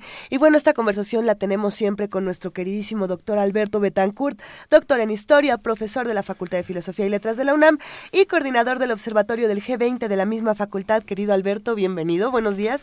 Queridos amigos, buenos días, qué gusto saludarlos. Que- Ya te vas de aquí a ver al embajador, ¿verdad? Sí, a las 12 del día tenemos una eh, conferencia que va a hacer favor de dictar el embajador de la República Popular China Ajá. en el aula magna de la Facultad de Filosofía y Letras. Sí. Eh, y bueno, el embajador eh, Chu Xiaoxi nos va a hacer favor de explicarnos cuál es la postura de su país como anfitrión de la cumbre del G20 que se va a desarrollar Ay. próximamente en Hangzhou, China. ¿La entrada Y- es libre? ¿Se puede ir a oír la conferencia? Así Ah, es, sí. por supuesto. ¿Es en Eh, la embajada? No, No, en, la- en el aula magna de la Facultad Claro, de Filosofía. Lo sabía, lo que pasa y es que el virus ataca ciertas partes de mis neuronas que... Perdón, Alberto. Y No el se día nota, de no hoy, se nota, hablando de los territorios del buen vivir, ¿por dónde nos vamos, Alberto? Pues hoy vamos a hablar de mundos posibles, vivos, existentes, palpitantes, que mm, es- están presentes a lo largo de nuestro territorio. Se trata por lo menos de 180 comunidades de diverso tipo, algunas, la mayoría indígenas y campesinas, pero en muchos casos también urbanas, que están luchando por defender sus territorios frente a la voracidad de algunos actores sociales que eh, conciben la naturaleza fundamentalmente como mercancía. Eh, en la primera parte de mi intervención quisiera eh, señalar que en diciembre de 2015, durante una Asamblea Nacional celebrada en Tezontepec, Hidalgo, 180 organizaciones ahí reunidas acordaron convocar a la campaña nacional en defensa del territorio y la madre tierra, para tejer desde abajo eh, Juan Inés, y creo que pues, es algo que, que, interesa mucho en este programa, un poder comunitario en defensa del espacio, eh, que significa desde luego pues construcción de ciudadanía, en el sentido de que se trata de que los propios ciudadanos están asumiendo, y las, de manera colectiva y organizada, están asumiendo la defensa de su territorio como el espacio fundamental que permite la reproducción de la vida y la reproducción de su cultura. La verdad es que en estos territorios donde, donde palpitan vivas las utopías posibles que se practican desde hace siglos, es que la verdad es que hoy están siendo amenazadas por una voracidad similar a la de los conquistadores españoles que incendiaron el Cusco y sitiaron Tenochtitlan. Entre los convocantes a esta campaña se encuentran, por ejemplo, el Frente Indígena en Defensa de la Madre Tierra, Jóvenes en Resistencia, el Consejo de Ejidos y Comunidades Opositores a la Prensa de la Parota, el Frente de Pueblos en Defensa de la Tierra de San Salvador Atenco, el Frente de Pueblos en Defensa de la Tierra de Puebla eh, en Morelos y desde luego Serapaz, que es una de las organizaciones que ha jugado un papel fundamental en el acompañamiento de muchos de estos conflictos y en la construcción de una solución dialógica eh, que respete la ley, pero sobre todo que respete los derechos de los pueblos y los derechos humanos. Dentro de la campaña se han recogido testimonios impactantes y hoy quisiera comentar brevemente dos de ellos. El primero es un testimonio de Mario Luna, de la tribu Yaqui, según cuenta la página de la campaña, que yo les recomiendo visitar. En un momento más creo que podríamos poner el link de esta eh, campaña nacional en defensa del territorio y la madre tierra. En esta página se encuentra el testimonio de Mario Luna de la tribu Yaqui y en ella se afirma que la tribu Yaqui es un pueblo indígena del sur del estado de Sonora que a lo largo de su historia ha luchado heroicamente por conservar su territorio y sus recursos naturales, los cuales representan su identidad cultural y su cosmovisión. Y viene el testimonio de Mario Luna que a mí me conmovió muchísimo. Después de sobrevivir a una brutal guerra de exterminio en su contra, el 30 de septiembre de 1940, el presidente Lázaro Cárdenas firmó el decreto que restituye y titula el territorio de la tribu yaqui, otorgándoles expresamente el derecho al 50% del agua existente en el caudal del río Yaqui. Los pueblos indígenas, por cierto, son portadores de una cultura de conservación y cuidado del agua verdaderamente extraordinaria. Y yo creo que nuestro concepto de innovación, deberíamos de incluir muchas de las innovaciones que los pueblos indígenas han desarrollado, por ejemplo, en materia de cuidado del agua. En este caso, sin embargo, uno de los problemas, dice la página, es que actualmente los eh, pueblos yaquis se enfrentan, eh, los ocho pueblos yaquis se enfrentan un problema de acceso al agua potable y más del 80% de la población de estos pueblos tiene problemas y de abasto de agua, pero además un problema verdaderamente grave que consiste en que diversos estudios han documentado el hecho de que el agua que llega a sus hogares está contaminada con arsénico. Eh, en las últimas décadas, sigue diciendo el texto, el problema se ha agravado por la surtir a otras ciudades. De tal suerte que en el año 2010 el gobierno de Sonora, eh, agravando la situación, impulsó la licitación y concesión para la construcción y operación del acueducto Independencia para trasvasar desde la presa El Novillo alrededor de 60 millones de metros cúbicos de agua de la cuenca del río Yaqui a la cuenca del río Sonora. La tribu Yaqui presentó un amparo en contra de las autoridades responsables y en 2013 la Suprema Corte de Justicia de la Nación confirmó la sentencia que ordena expresamente que debe realizarse un proceso de consulta a la tribu Yaqui de conformidad con los estándares internacionales. Es un caso que fue muy conocido en el país, todos estuvimos atentos al largo conflicto que implicó el bloqueo de carreteras durante varios meses, eh, si recuerdo bien, y evidentemente pues fue un caso que llamó la atención, ha perdido cierta visibilidad.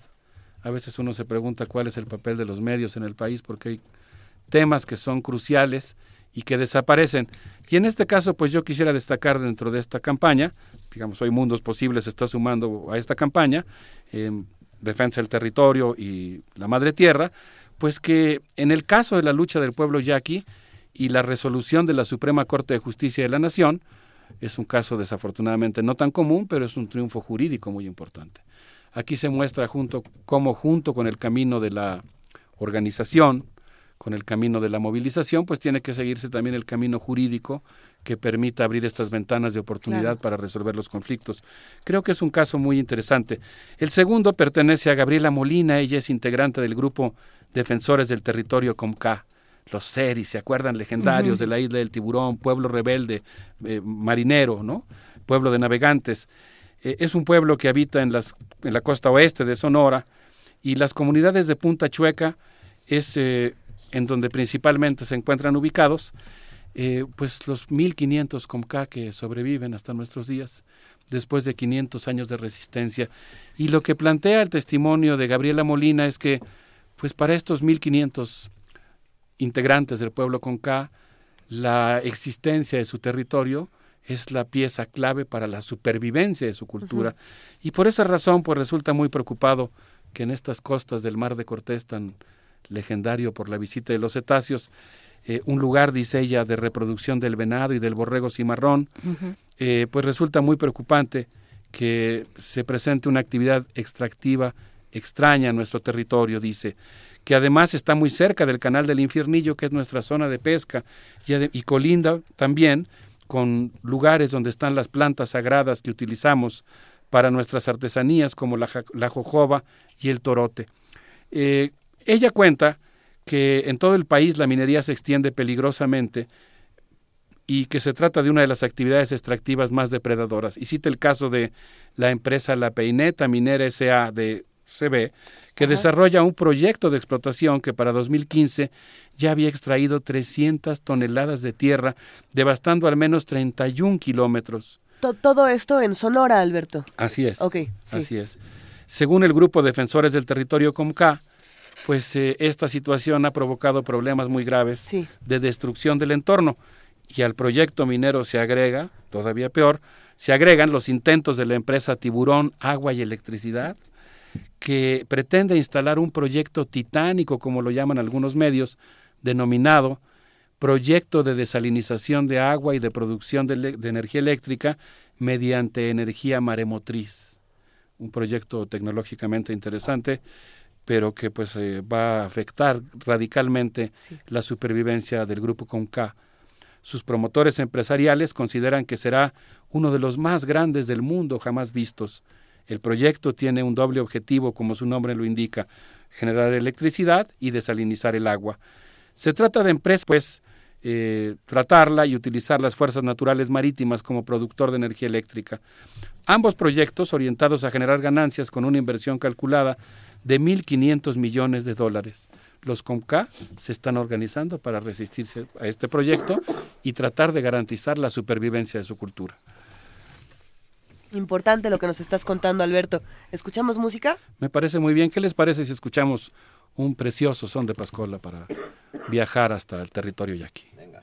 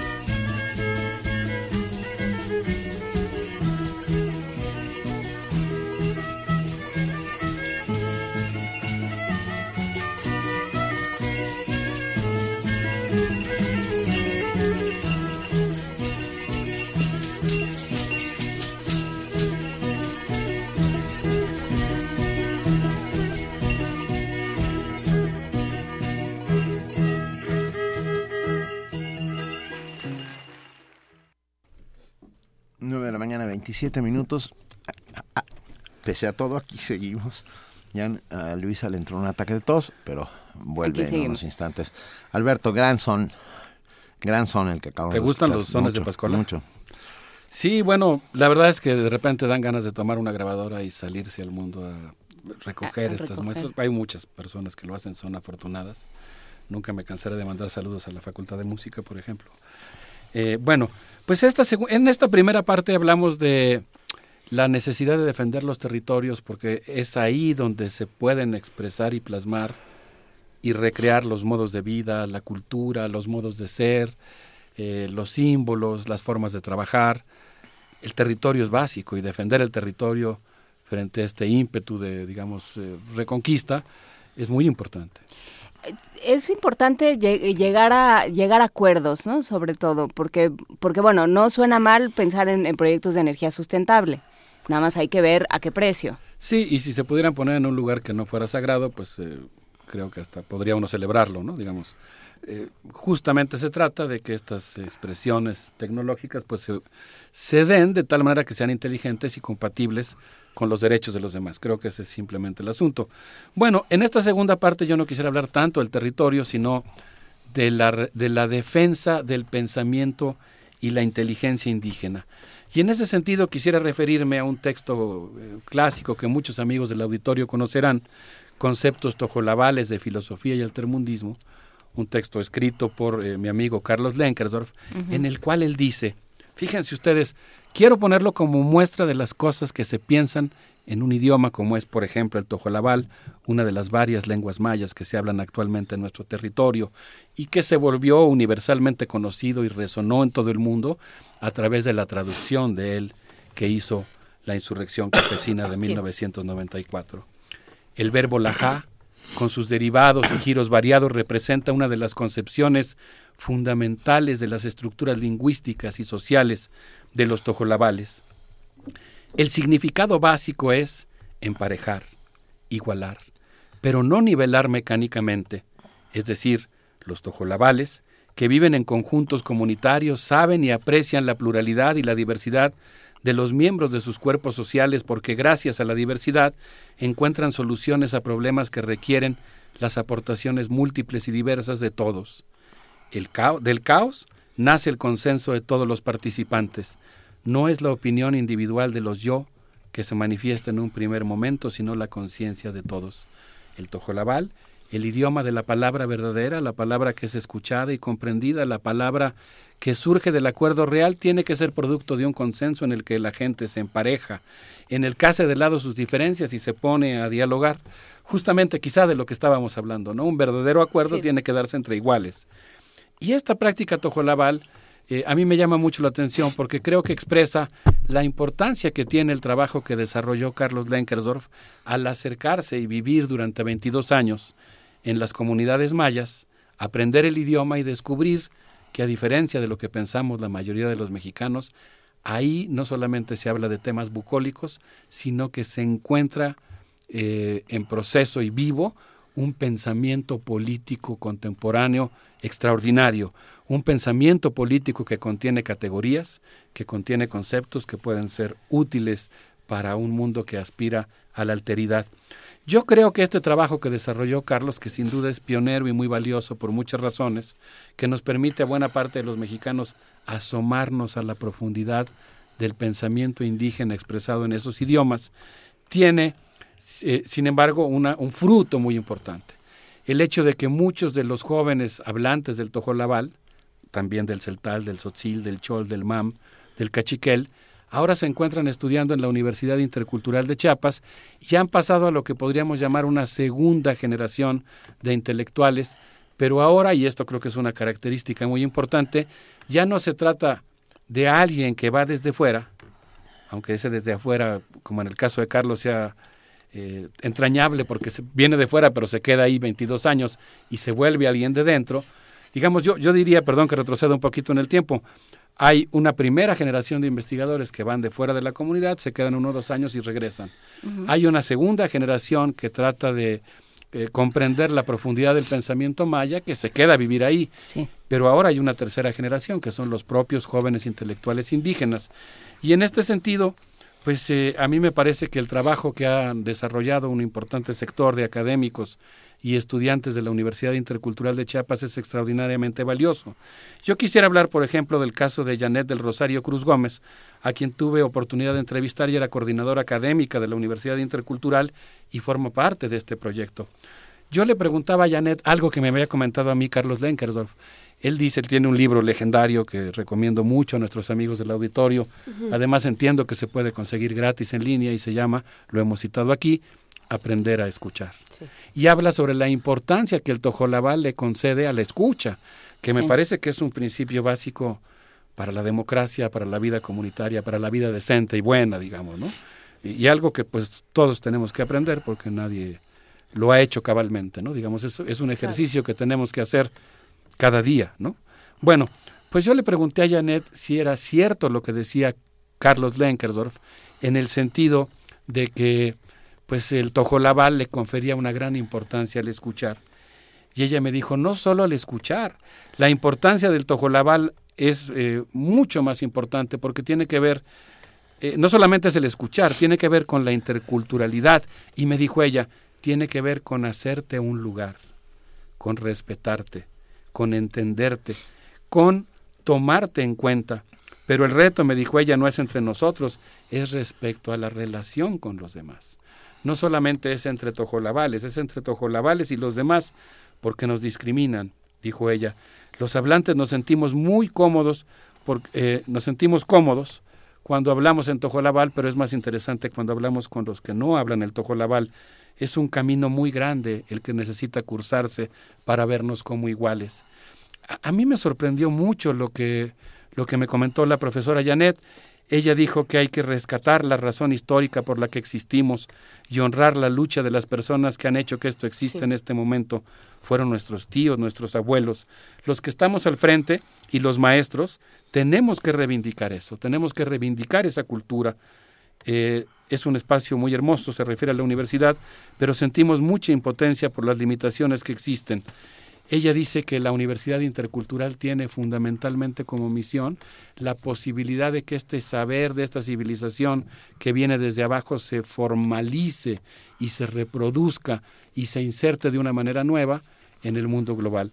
Y pues a mí me preocupa mucho que actualmente, bueno, la profesora Janet fue despedida, eh, hace unos meses, recientemente han despedido a otros 12 profesores. Entre ellos se encuentra un amigo mío, Pedro Hernández Luna, de quien me consta su calidad académica. Es el primer egresado de la licenciatura en Desarrollo Sustentable de la Universidad Intercultural de Chiapas. Terminó su maestría en Desarrollo Rural, laureado por la tesis que escribió, que ya fue publicada, y yo siempre lo presento a él como, siempre bromeo, diciendo que es una especie de Maquiavelo celtal, en el sentido de que está descubriendo la ciencia política celtal y nos está haciendo favor de traducirla. Ah, y a mí me parece que es verdaderamente lamentable en ese contexto que este trabajo muy importante de descubrimiento y valoración del pensamiento tojolabal, celtal y sotzil, que estaban haciendo un grupo de profesores y alumnos, de vinculación comunitaria, porque hay todo un proyecto en relación con las comunidades, pues esté siendo ahora golpeado tan severamente por una administración que está tratando de desmantelar ese trabajo. Y yo creo que no se vale porque hay, digamos, más allá de que creo que nuestro papel no es intervenir en un conflicto laboral o tomar partido, creo que sí nuestra postura como, bueno, en lo, mía personal, pero creo que también como radio universitaria, pues tiene que ser defender los proyectos que revaloran nuestra multiculturalidad.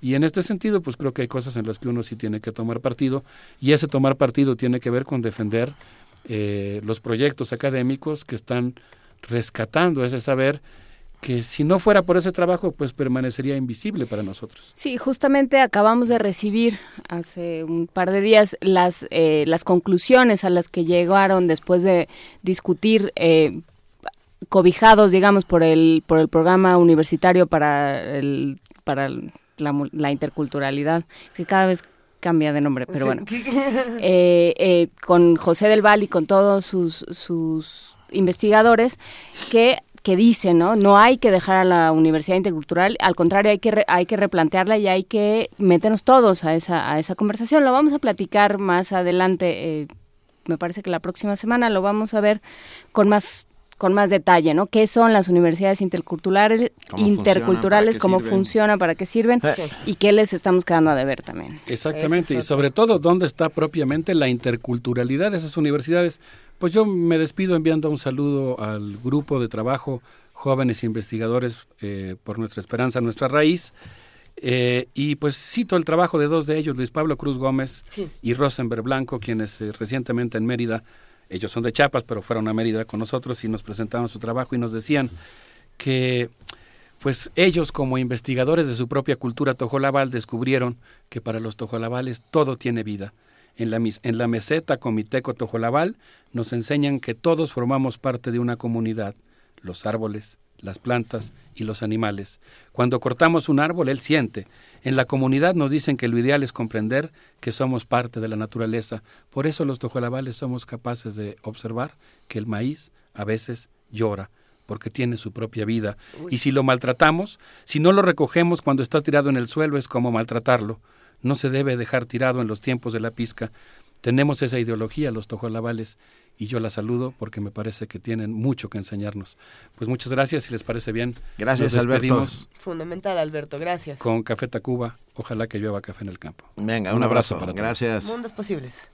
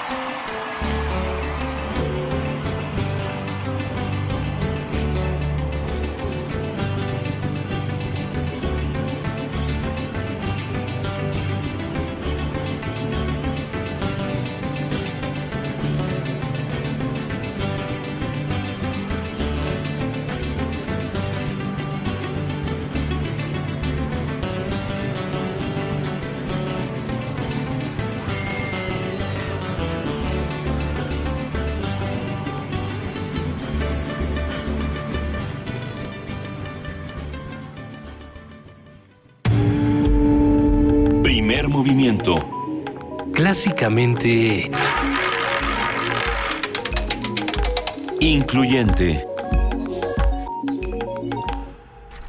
Son las 9 de la mañana con 41 minutos y queremos agradecer a todos los que se han comunicado con nosotros, a todos los que han hecho comentarios tan polémicos el día de hoy eh, alrededor de todas las participaciones y vamos en este momento a hablar con, con el doctor, así es. por Dios, con Luis de la Barrera Solórzano, director del Programa Universitario de Derechos Humanos.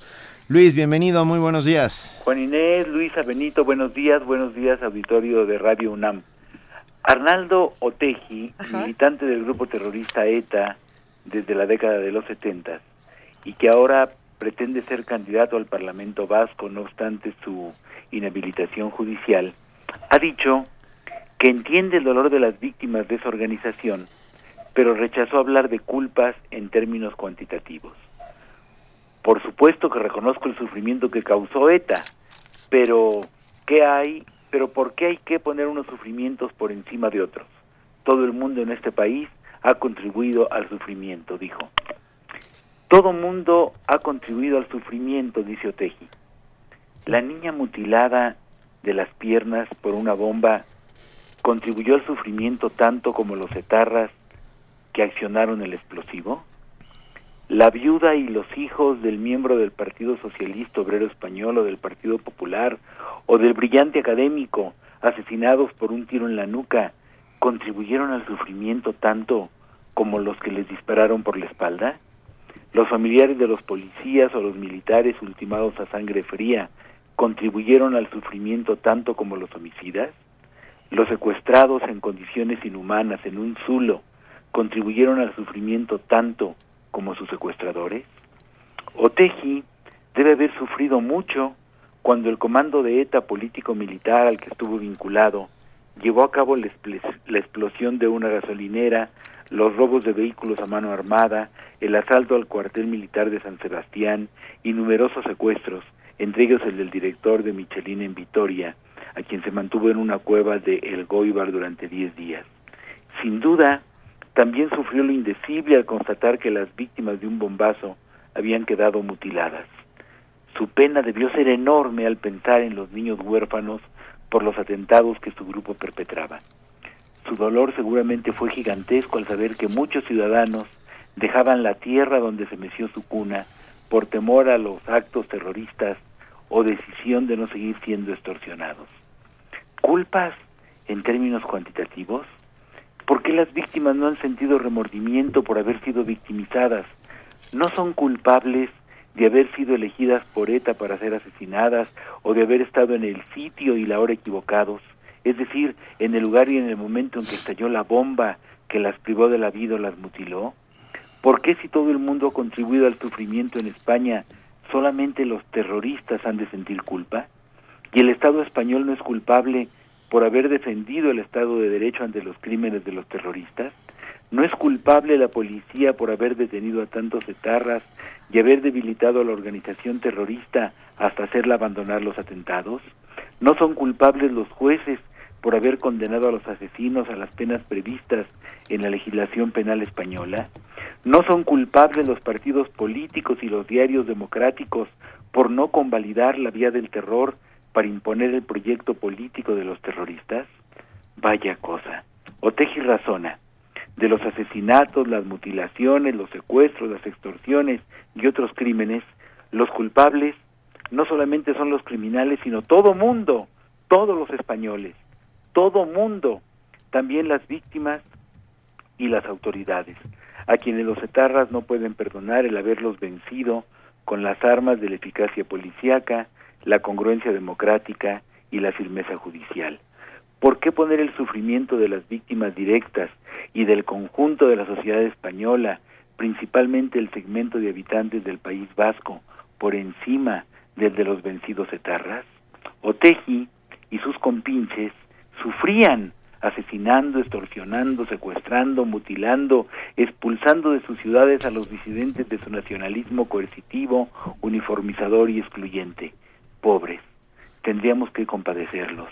A las víctimas de sus asesinatos les evitaron todo sufrimiento futuro, mientras los etarras seguramente sufrieron al regodearse masoquistamente en el horror y la muerte de los otros. Las palabras de Oteji me hacen recordar otras mucho más memorables.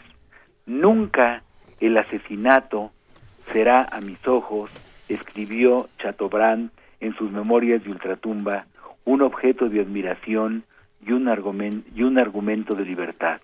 No conozco nada más servil, más despreciable, más cobarde y más obtuso que un terrorista. Muchas gracias. Muchísimas gracias, Luis de la Barreda. Te mandamos un abrazo a ti, así como a todos nuestros amigos del Programa Universitario de Derechos Humanos. Gracias. Un abrazo, buenos días. Nos escuchamos la próxima semana. Eh, nosotros en este momento vamos a escuchar y vamos a pasar para todos nuestros queridos radioescuchas una mini producción, una... El Preludio 2. De Héctor Villalobos, que es, bueno, uno de los grandes, eh, entre otras de sus composiciones, La Floresta de Amazonas, que es una, casi una ópera eh, al, respecto del Amazonas. Va, Héctor Villalobos con su Preludio número 2.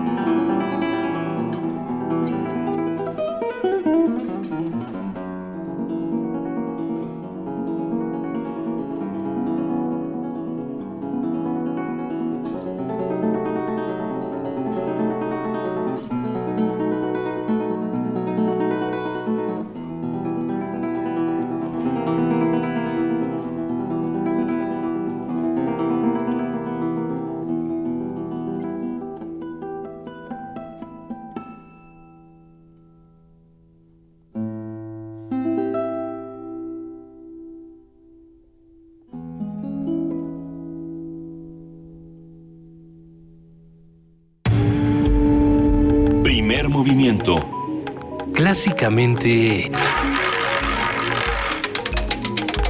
Universitario. 8 eh, de la mañana, no es cierto, 9 de la mañana, 49 minutos con 52 segundos. Jan Valjean dice, la voz de Luisa llena la mañana. Ay, muchas gracias. Qué bonito. Así de ronca y así que no sabes que la llena, pero de virus. ¿La lleno de bichos? No, ya no, ya no hay toxicidad en mi, en mi bello ser. No, me, me la pasaste toda. Pero, pero es para que... O sea, la, materia no se crea ni se destruye, solo se transforma. A ver, Renato Rodríguez nos dice, ese es el estudio número uno, el preludio dos está fantástico. Gracias, Renato. Gracias, gracias a todos los que nos escriben diariamente, gracias a todos los que hacen comunidad. Este, gracias Diogenito, gracias Sandra Elena Pandura, que dice que hizo su servicio como médico en las Margaritas. Pandura. Pandura. Perdón, Sandra Elena Pandura. Es que me quité los lentes. Tiene un acento. Gracias. Vamos seguir con el chiste. Podríamos seguir todo el día. Todo el día. Dice, mi a ver, dice, hice mi servicio como médico en las Margaritas Chapas y aprendí más de los tojolabales de lo que yo pude enseñar. Saludos. Sí, Alberto Betancourt lo decía muy bien. Tenemos mucho que aprender de los tojolabales. Gracias, Rafa Olmedo. Gracias, Axel Mendoza. Gracias. Tania Mafalda, ya está la, banda, ya, ya la mandamos hacia, hacia tu muro de Facebook eh, para esta que se lleven las sirenitas. Para que se lleven tu, tu, sirenita. Pues ahí está. Oigan, hablando de juegos de palabras como los que se estaban aventando hace rato, con acentos y no acentos, ¿saben quién es el mejor para los juegos de palabras y para la narrativa en general? José Emilio Pacheco. José Emilio Pacheco. ¿Qué otro? ¿Hay otro como José Emilio? No. ¿Verdad que no? Y, y tenemos la gran fortuna de tenerlo. Para siempre. O sea, de seguir teniéndolo. Así es. ¿Cómo lo vamos a escuchar, Benito? ¿Qué vamos a escuchar el día de hoy? Historias de bolsillo de José Emilio Pacheco. Es una mini producción llamada Insecto. Historias de bolsillo. Diminutos relatos de manufactura mexicana.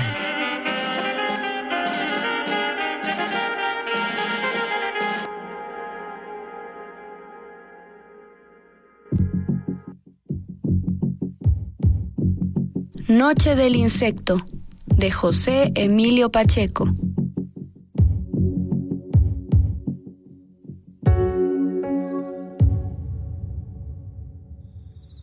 La noche del insecto hay un minuto en que se pregunta ¿a qué sabrá sentirse humano? El tema no le interesa demasiado. Se considera superior a nosotros. Es inmortal. No piensa en la muerte, ni se imagina que ahora mismo voy a aplastarlo.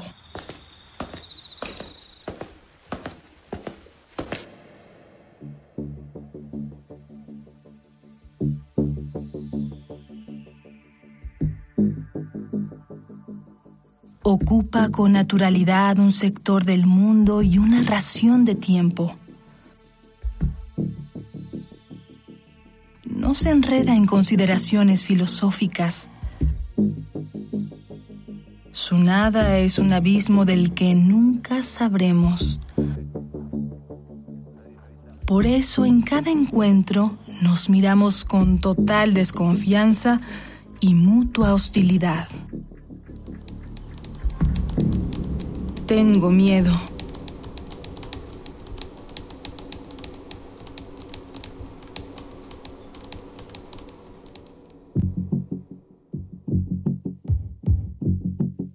Noche del Insecto, de José Emilio Pacheco.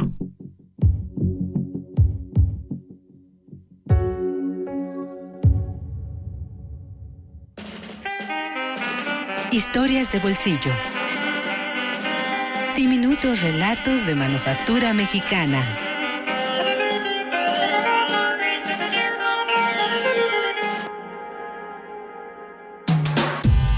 Primer movimiento. Podcast y transmisión en directo en www.radiounam.unam.mx.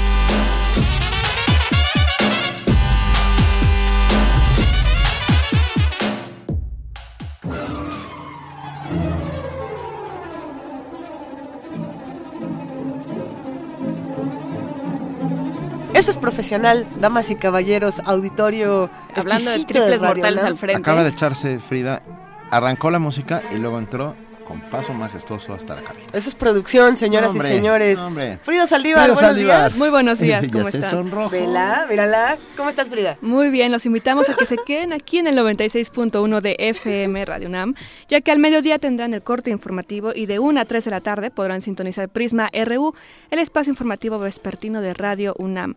A las 4 de la tarde inicia Miocardio, la génesis del sonido. Hoy podrán viajar hasta Chicago para reencontrarse con Erwin and Fire, donde podrán apreciar el uso de la calimba africana, es la segunda parte. En Panorama del Jazz a las 19 horas y por la noche a las 9 pm los invitamos a la sala Julián Carrillo para escuchar Los Viejos y Sunset Image. El concierto por los dos años de- al aire de resistencia modulada siguen de festejo, así que están invitados todos aquí a Adolfo Prieto 133 en la colonia del Valle. Eso. ¿Quién Saludos, toca, quién toca? Son los viejos, ¿verdad? Los viejos. A mí me acaban de contar que los viejos son unos metaleros increíbles. Yo no los conozco, yo sí quiero venir, así se las pongo. Está a las buenísimo. 9 de la noche, Así 9 pm. en Radio UNAM. Y en el 860 de AM a las 10 de la mañana tenemos Momento Económico. A las 12.30, Las Voces de la Salud. Y en la llave, la clave, la nave, el ave del tiempo, El Perseguidor de Julio Cortázar, la primera parte, a las 11 de la noche. Venga. Muchísimas gracias, Gracias, querida Frida. Frida. Excelente día. Gracias, Excelente. querida. Pero- Pregunta Rafa Olmedo por qué todo el mundo anda gripado en estos días y hace unos segundos mientras sonaba la producción. Oh, no. eh, intentamos descubrir de dónde venía el virus y entonces fuimos haciendo... No, bueno, pero nos fuimos hasta... Bueno, El ya origen de la el, gripa. origen, El origen de la vida. es un campesino laosiano Ajá. que y, y llegó hasta nosotros por extraños caminos que no quieren ustedes saber.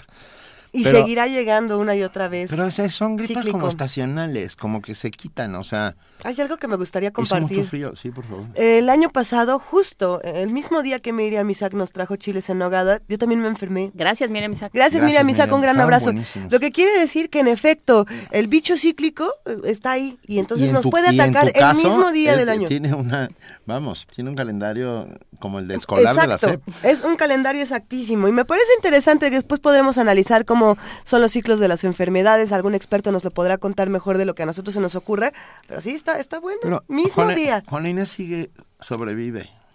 O Juan- sea, no le ha dado nada, pues. aún. Ah, Y nunca le soy- dará. Porque yo soy como una especie de ente patógeno. Vacúnense, no se no se enfermen Pero, tanto, cuídense. Mañana es viernes ya. Este, ¿Ya? Sí, señor, mañana es Sí. viernes. Vamos a hablar con Bef, que saca, eh, concluye su, su serie que empezó con. Tiempo de Alacranes. Empezó con Tiempo de Alacranes y termina ahora con... Es una tetralogía. Tetralogía. Y termina con Azul Cobalto. Así es que platicaremos mañana con Bef. Bernardo Fernández estará con Excelente. nosotros, entre otras muchas cosas. Muchas gracias a todos los que han hecho posible este primer movimiento.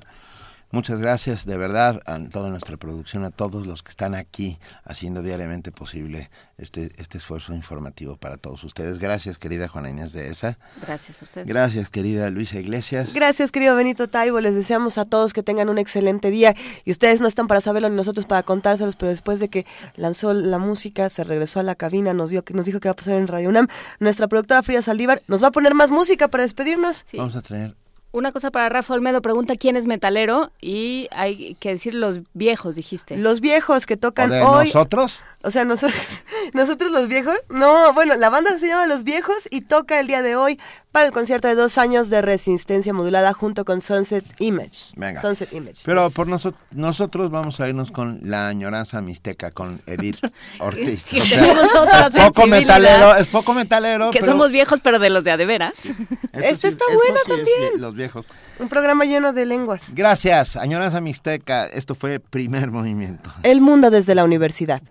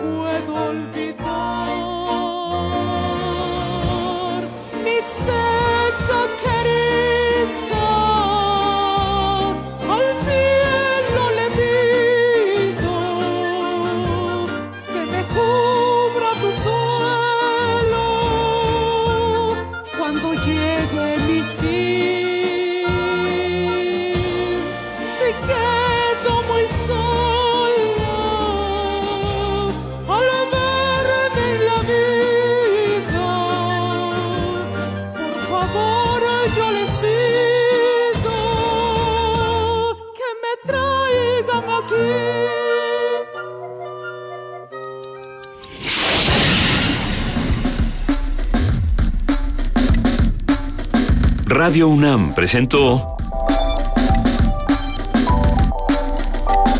Primer movimiento. El mundo desde la universidad.